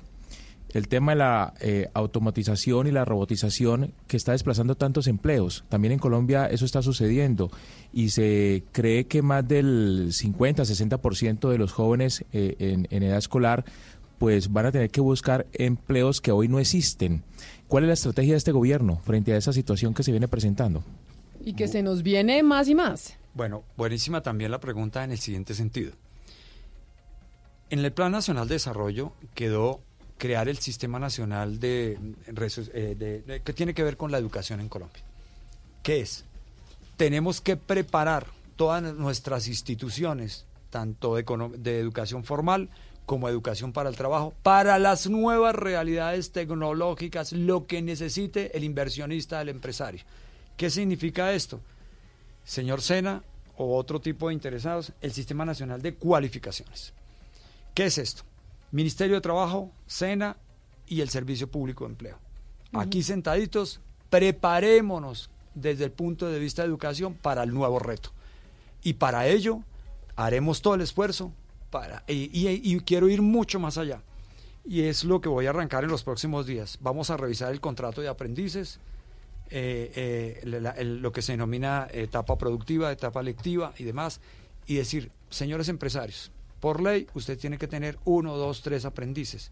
Del SENA. Yo no puedo mandarle más aprendices que usted no necesita. ¿Por qué? Ministro, porque porque mire- el SENA, espérate, termino la idea con el tema de aprendices y cierro lo siguiente. Una vez, discúlpeme que, así. Es que en el- con el tema de los aprendices lo que busco es simple y llanamente aprendiz que esté en una empresa, se me queda contratado por esa empresa. Ese es mi gran reto. Pero ese aprendiz Bueno. tiene que ser el que usted necesita. Ok, y ahora sí lo pero escucho. mire, eh, yo, usted en varias oportunidades ha hablado en esta entrevista de la palabra de la informalidad, que es el gran- la gran tragedia en materia laboral en Colombia, sinceramente. Y le pregunto desde la región Caribe, desde Barranquilla, que tiene el índice de desempleo más bajo del país, el Correcto, 8.4%, sí, igual que Cartagena, Sí. pero tiene una informalidad por encima del 54%. Entonces, ¿qué piensa usted desde el Ministerio de Trabajo? hacer para que esos indicadores de, de informalidad en la región Caribe estén creciendo de esta forma tan desproporcionada, a pesar, repito, de que el, de que el empleo formal está siendo el más bajo del país. Bueno, repito, esta es una tarea entre todos y, y- y Barranquilla, mire, mire, el- el- los índices son astronómicos, buenísimos. La ciudad con más, eh, con más tasa de empleo menos tasa de desempleo, y el, pero la informalidad en todo el país es la que a uno le preocupa. Arrancamos con 67%, con 68%, y es posible en algunas regiones del 70%. Mm. O sea, uno dice Barranquilla, 50%. una tragedia. No, dice unos 50%, uy, de medio de esto, de frente al nacional, pero no es para yo endulzarme aquí la, cabeza.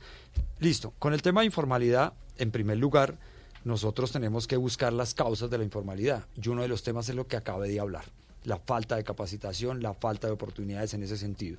Segundo, el empleo formal en Colombia lo tenemos que proteger y lo tenemos que ir ampliando de esa manera y por eso eh, lo que yo hablaba del tema de- del sistema de protección, del piso de protección social, para aquellos sitios donde esa persona no está recibiendo absolutamente nada de la atención por parte del Estado y le decimos, oiga, empleador, venga para acá, lo metemos acá, yo le doy la, la- le doy la protección social y usted me ayuda con los recursos para la protección de vejez o como el tema pensional, algo así en ese sentido. Eso, ese decreto debe estar firmado en dos semanas. En dos semanas En tiene usted ese decreto listo. Entonces, con eso le mandamos ese primer mensaje. Repito, educación y lo otro, concertación con el, con, con, digamos, con los inversionistas, qué es lo que usted requiere. Y algo que dijo Camila aquí, que nosotros no vamos a cambiar. Es posible que toque tomar alguna Pero decisión. no, no, no, no. Usted ya me dijo a mí que no iban a Vuelvo a cambiar. decir, es que si a Usted me- dijo si a mí- derechos adquiridos. Yo dije, ah, bueno, Ah, por no, lo menos tenemos yo- respuestas pero es que tajantes yo no del voy a, voy a violar allá. Es Sí. que ustedes dicen, por ejemplo, las cajas hay que volarlas. Digo un momentico, lo que pasa es que esa fuente de financiación de las cajas, venga empresarios con esas fuentes, ¿cómo invertimos en los propios trabajadores o en los que están fuera de esta situación Ajá. y lo volvemos inversión social? Mire, usted dice que le van a dar garantía a las empresas tecnológicas, economía naranja, etcétera, etcétera. Le voy a pedir una respuesta rápida, ministro, porque se va, va acabando el tiempo. Para usted, el mensajero de Rappi, ¿es un trabajador, sí o no? Esa respuesta la voy a anunciar la siguiente semana. No, pero si se la estoy preguntando, dígame ¿Usted qué te- es. Sí. Ve- Venga, le digo, es que se lo va, voy a- voy a hablar Es que aquí. sí, el- el- Yo el- soy muy relajado y tranquilo. Eso, el ciclista de Rappi que Eh, sí, lleva... mire, le voy a decir una cosa. Las economías, eh, las economías normales, colaborativas, que se denomina y demás, los tipos son simplemente intermediarios, ¿cierto? Yo, cuando era congresista, el Ministerio de Hacienda me pidió en esa época que colocáramos el IVA a esta, a esta gente, ¿ok? Y ellos lo pagaron, ¿cómo se dice? Sin dolor. ¿Por qué? Porque se lo transmitieron al, al usuario. Y entonces cuando uno dice, oiga, usted contribuyó, usted recibe un ingreso, dígame usted qué está haciendo para el empleo de este país. O sea que usted lo que la, no- lo que van a sacar es que en esas aplicaciones los conductores de Uber, los conductores de Rappi en las motos y en las bicicletas van a ser empleados de quien está pidiendo el servicio y el que pide el servicio a través Más de la plataforma va a tener que a- a- pagarle y ayudarle con su seguridad más- social. Exacto, más que esos empleados, es simplemente hágame lo siguiente. Ese muchacho que trabaja cuatro o cinco horas, gana menos de un salario mínimo porque trabaja cuatro o cinco horas. Ese muchacho, yo le tengo que garantizar su seguridad social. Y esa seguridad Y social, ¿quién se la va a garantizar? El Estado. Y usted, usted, o sea, el, el- dígame, ¿por qué no me aporta para, las- la- para el tema pensional? Pero si, por ejemplo, ya los usuarios de Uber, de esas plataformas de Didi, de Bit, pagan IVA. Yo no sé si los de Rappi paguen, paguen IVA, por Todas ejemplo. las plataformas. Por eso. Y entonces, ¿qué más nos le van a cargar al usuario de la plataforma No, para que pague? Esa es la discusión, la- por eso es que te digo que no quería hablar, porque esa, esa es la discusión que vamos a... creo o que sea, pero no, pero ministro, usted ya nos está diciendo algo importante. Usted va a decir, el Estado le va a pagar a esas personas que usan esas es plataformas. la propuesta. Es la propuesta, le va a pagar a esos usuarios, eh, usuarios cuando digo son los que prestan el servicio, los conductores de Uber, de Bit, de Didi, los eh, mensajeros, el Estado le va a pagar la seguridad social a esa gente, no las plataformas digitales, sino el Estado. Pero la propuesta es que el Estado reciba esa plata a, a- a través de impuestos que van a pagar las plataformas y los usuarios de esas plataformas. Es decir, yo cuando pido una leche a través de Rappi voy a pagar un impuesto que se va a destinar al pago de seguridad social Es posible, de ese, es de rapitendero. no, me- no puedo anunciar eso, pero es posible porque hasta ahora lo estamos construyendo. Yo lo único que digo es, usted tiene, está, está realizando un, su tasa de retorno de sus inversiones, es muy buena.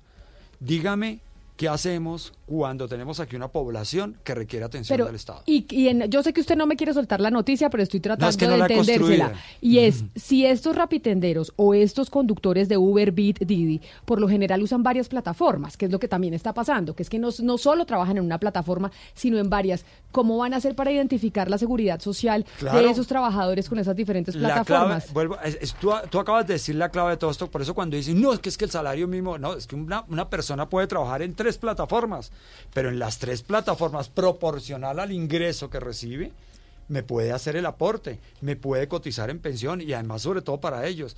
¿Y cómo lo hacen? Porque dicen, ay, no, que yo no hago, ¿y cómo me paga el IVA?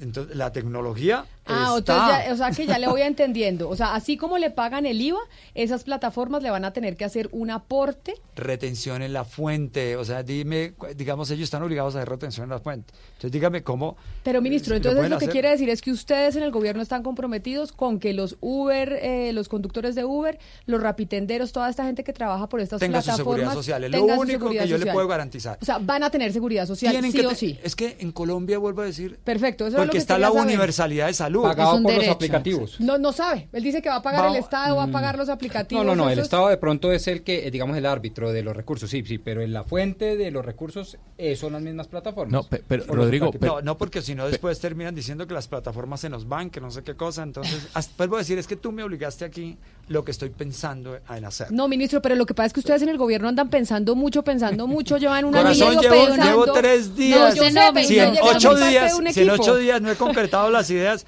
pues la desecho y digo eso ya no va. Y es que una- encontrar una fórmula donde todo el mundo quede feliz Es va a ser difícil. muy difícil, ministro. Pues Por no decir imposible. Exacto. Por ejemplo, los aplicativos tecnológicos van más allá de rap y eso. A que a un director en estos micrófonos, en ese micrófono hace cerca de un año me dijo un director eh, sindical, me dijo que yo era empleado del aplicativo tecnológico Airbnb porque yo tenía algunos bienes inmuebles colocados en Airbnb.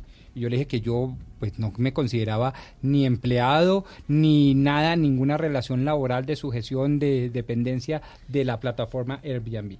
¿Usted qué haría en ese caso? No, pero mire, el ministro lo que nos ha dicho es que en dos semanas, para no, porque ya se nos acaba el tiempo y eso va a ser muy gaseoso que va a hacer el ministro con Airbnb. Lo cierto es que el ministro en dos semanas saca la decisión desde el Ministerio de Trabajo de qué va a pasar con los eh, trabajadores de las aplicaciones de economía solidaria. Es Correcto. decir, de Uber, Rappi, Bit y demás. Usted en dos semanas la saca. Pero lo que podemos anticipar es que tendrán seguridad social. Es decir, Así.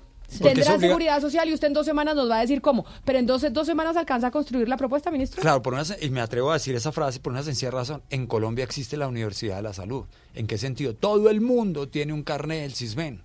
De 1 hasta el 6, 4, 5, 6. Lo que pasa es que la prioridad la tiene el estrato 1, estrato 2, pero todo el ¿Y qué van a hacer con los venezolanos que prestan ese servicio a través de Rappi? que son, Nosotros yo se- diría que un porcentaje se significativo. tienen ¿Los van que- a cisbenizar? Eh, se- se- exacto, se tienen que. lo- Colombia está asumiendo la migración. Y, y en este sentido, acuérdense que el Ministerio de Relaciones Exteriores y el Ministerio de Trabajo tienen que entregarle una tarjeta, digamos, de, de- de trabajo en Colombia. O sea, todos legalizados, formalizados y avalados por nosotros con la tarjeta para poder trabajar. Es- se han entregado 67. Pero entonces, mire, ministro, lo que podemos decir de las cosas que usted ha dicho hoy, en dos semanas sale la decisión del Ministerio de la Seguridad Social de las personas que trabajan en economía solidaria tendrán seguridad social sí o sí. Dos, usted no recibió ni un proyecto de reforma pensional ni un proyecto de reforma laboral. No la recibió. Tres, usted va a presentar un proyecto, no sabemos si de reforma laboral, si de reforma pensional, lo que se necesite para poderle ayudar a esos dos millones trescientos mil colombianos que están desempleados y eso lo va a gestionar antes de que se acabe este año. Pero Y mire, uno, falta- mañana sale el reglamento de economía naranja. Y falta, falta un tema muy importante, ministro, que yo no quiero que se me vaya sin preguntarle esto. Yo le voy a dar unas cifras. De 23 millones de personas económicamente activas cotizan 8.3 millones y solo 3 millones se pensionan. En materia de subsidios, Camila, la función, digamos, se evidencia que personas que tienen ingresos de 25 salarios mínimos reciben subsidios por parte del Estado de sete- 735 millones de pesos. Lo que estamos viendo es que Colpensiones está subsidiando unas pensiones multimillonarias a unos Pero- privilegiados. Pero Ustedes, ahora- ministro, para que nos responda, ¿piensan tocar el régimen de prima media, sí o no? Ya lo he dicho en otros medios de comunicación, nosotros estamos estudiando el tema de las pensiones, el subsidio a las pensiones altas. Eso se tiene Pero que... tienen una regla fundamental. ¿Van a acabar con colpensiones, sí o No, no? el régimen de prima el- de, el régimen de prima de se tiene que mantener. O sea, eso no, aquí no vamos a acabar ni, ni colpensiones, ni acabar el régimen de prima media. Lo que tenemos que hacer el ajuste es ese subsidio a pensiones altas se Pero, tiene o que sea que lo único que están pensando ustedes en tema de reforma pensional es el subsidio a pensiones altas. Porque pero es mi fuente, es mi fuente de financiación. Sí, para pero el subsidio a pensiones altas es muy poquito. O sea, realmente aquí el tema eh, de las pensiones es que la gente se está pensionando mucho más joven de lo que debería. Por ejemplo, ¿están pensando en subir la edad de jubilación, sí o no? No, ya lo dije al comienzo, no. O sea, usted en reforma pensional lo único que van a hacer es atacar el Hoy. tema de las pensiones altas. Hoy. Hoy, pensiones altas y no más. No habrá reforma pensional. No, por eso te digo, de lo que surge en los próximos días, presentar, por ejemplo, eso requiere ley. Entonces hay que presentar un proyecto de ley para hacer eso. hay que hacer otro tema. Quiero aclarar un tema de la seguridad social porque si no después me linchan. A ver. La seguridad social, en lo que nosotros garantizamos es aquellos muchachos, aquellas personas, estén donde estén, que no eh, que no tengan la seguridad social y que sus ingresos sean menor inferior a un salario mínimo. Eso es lo que usted va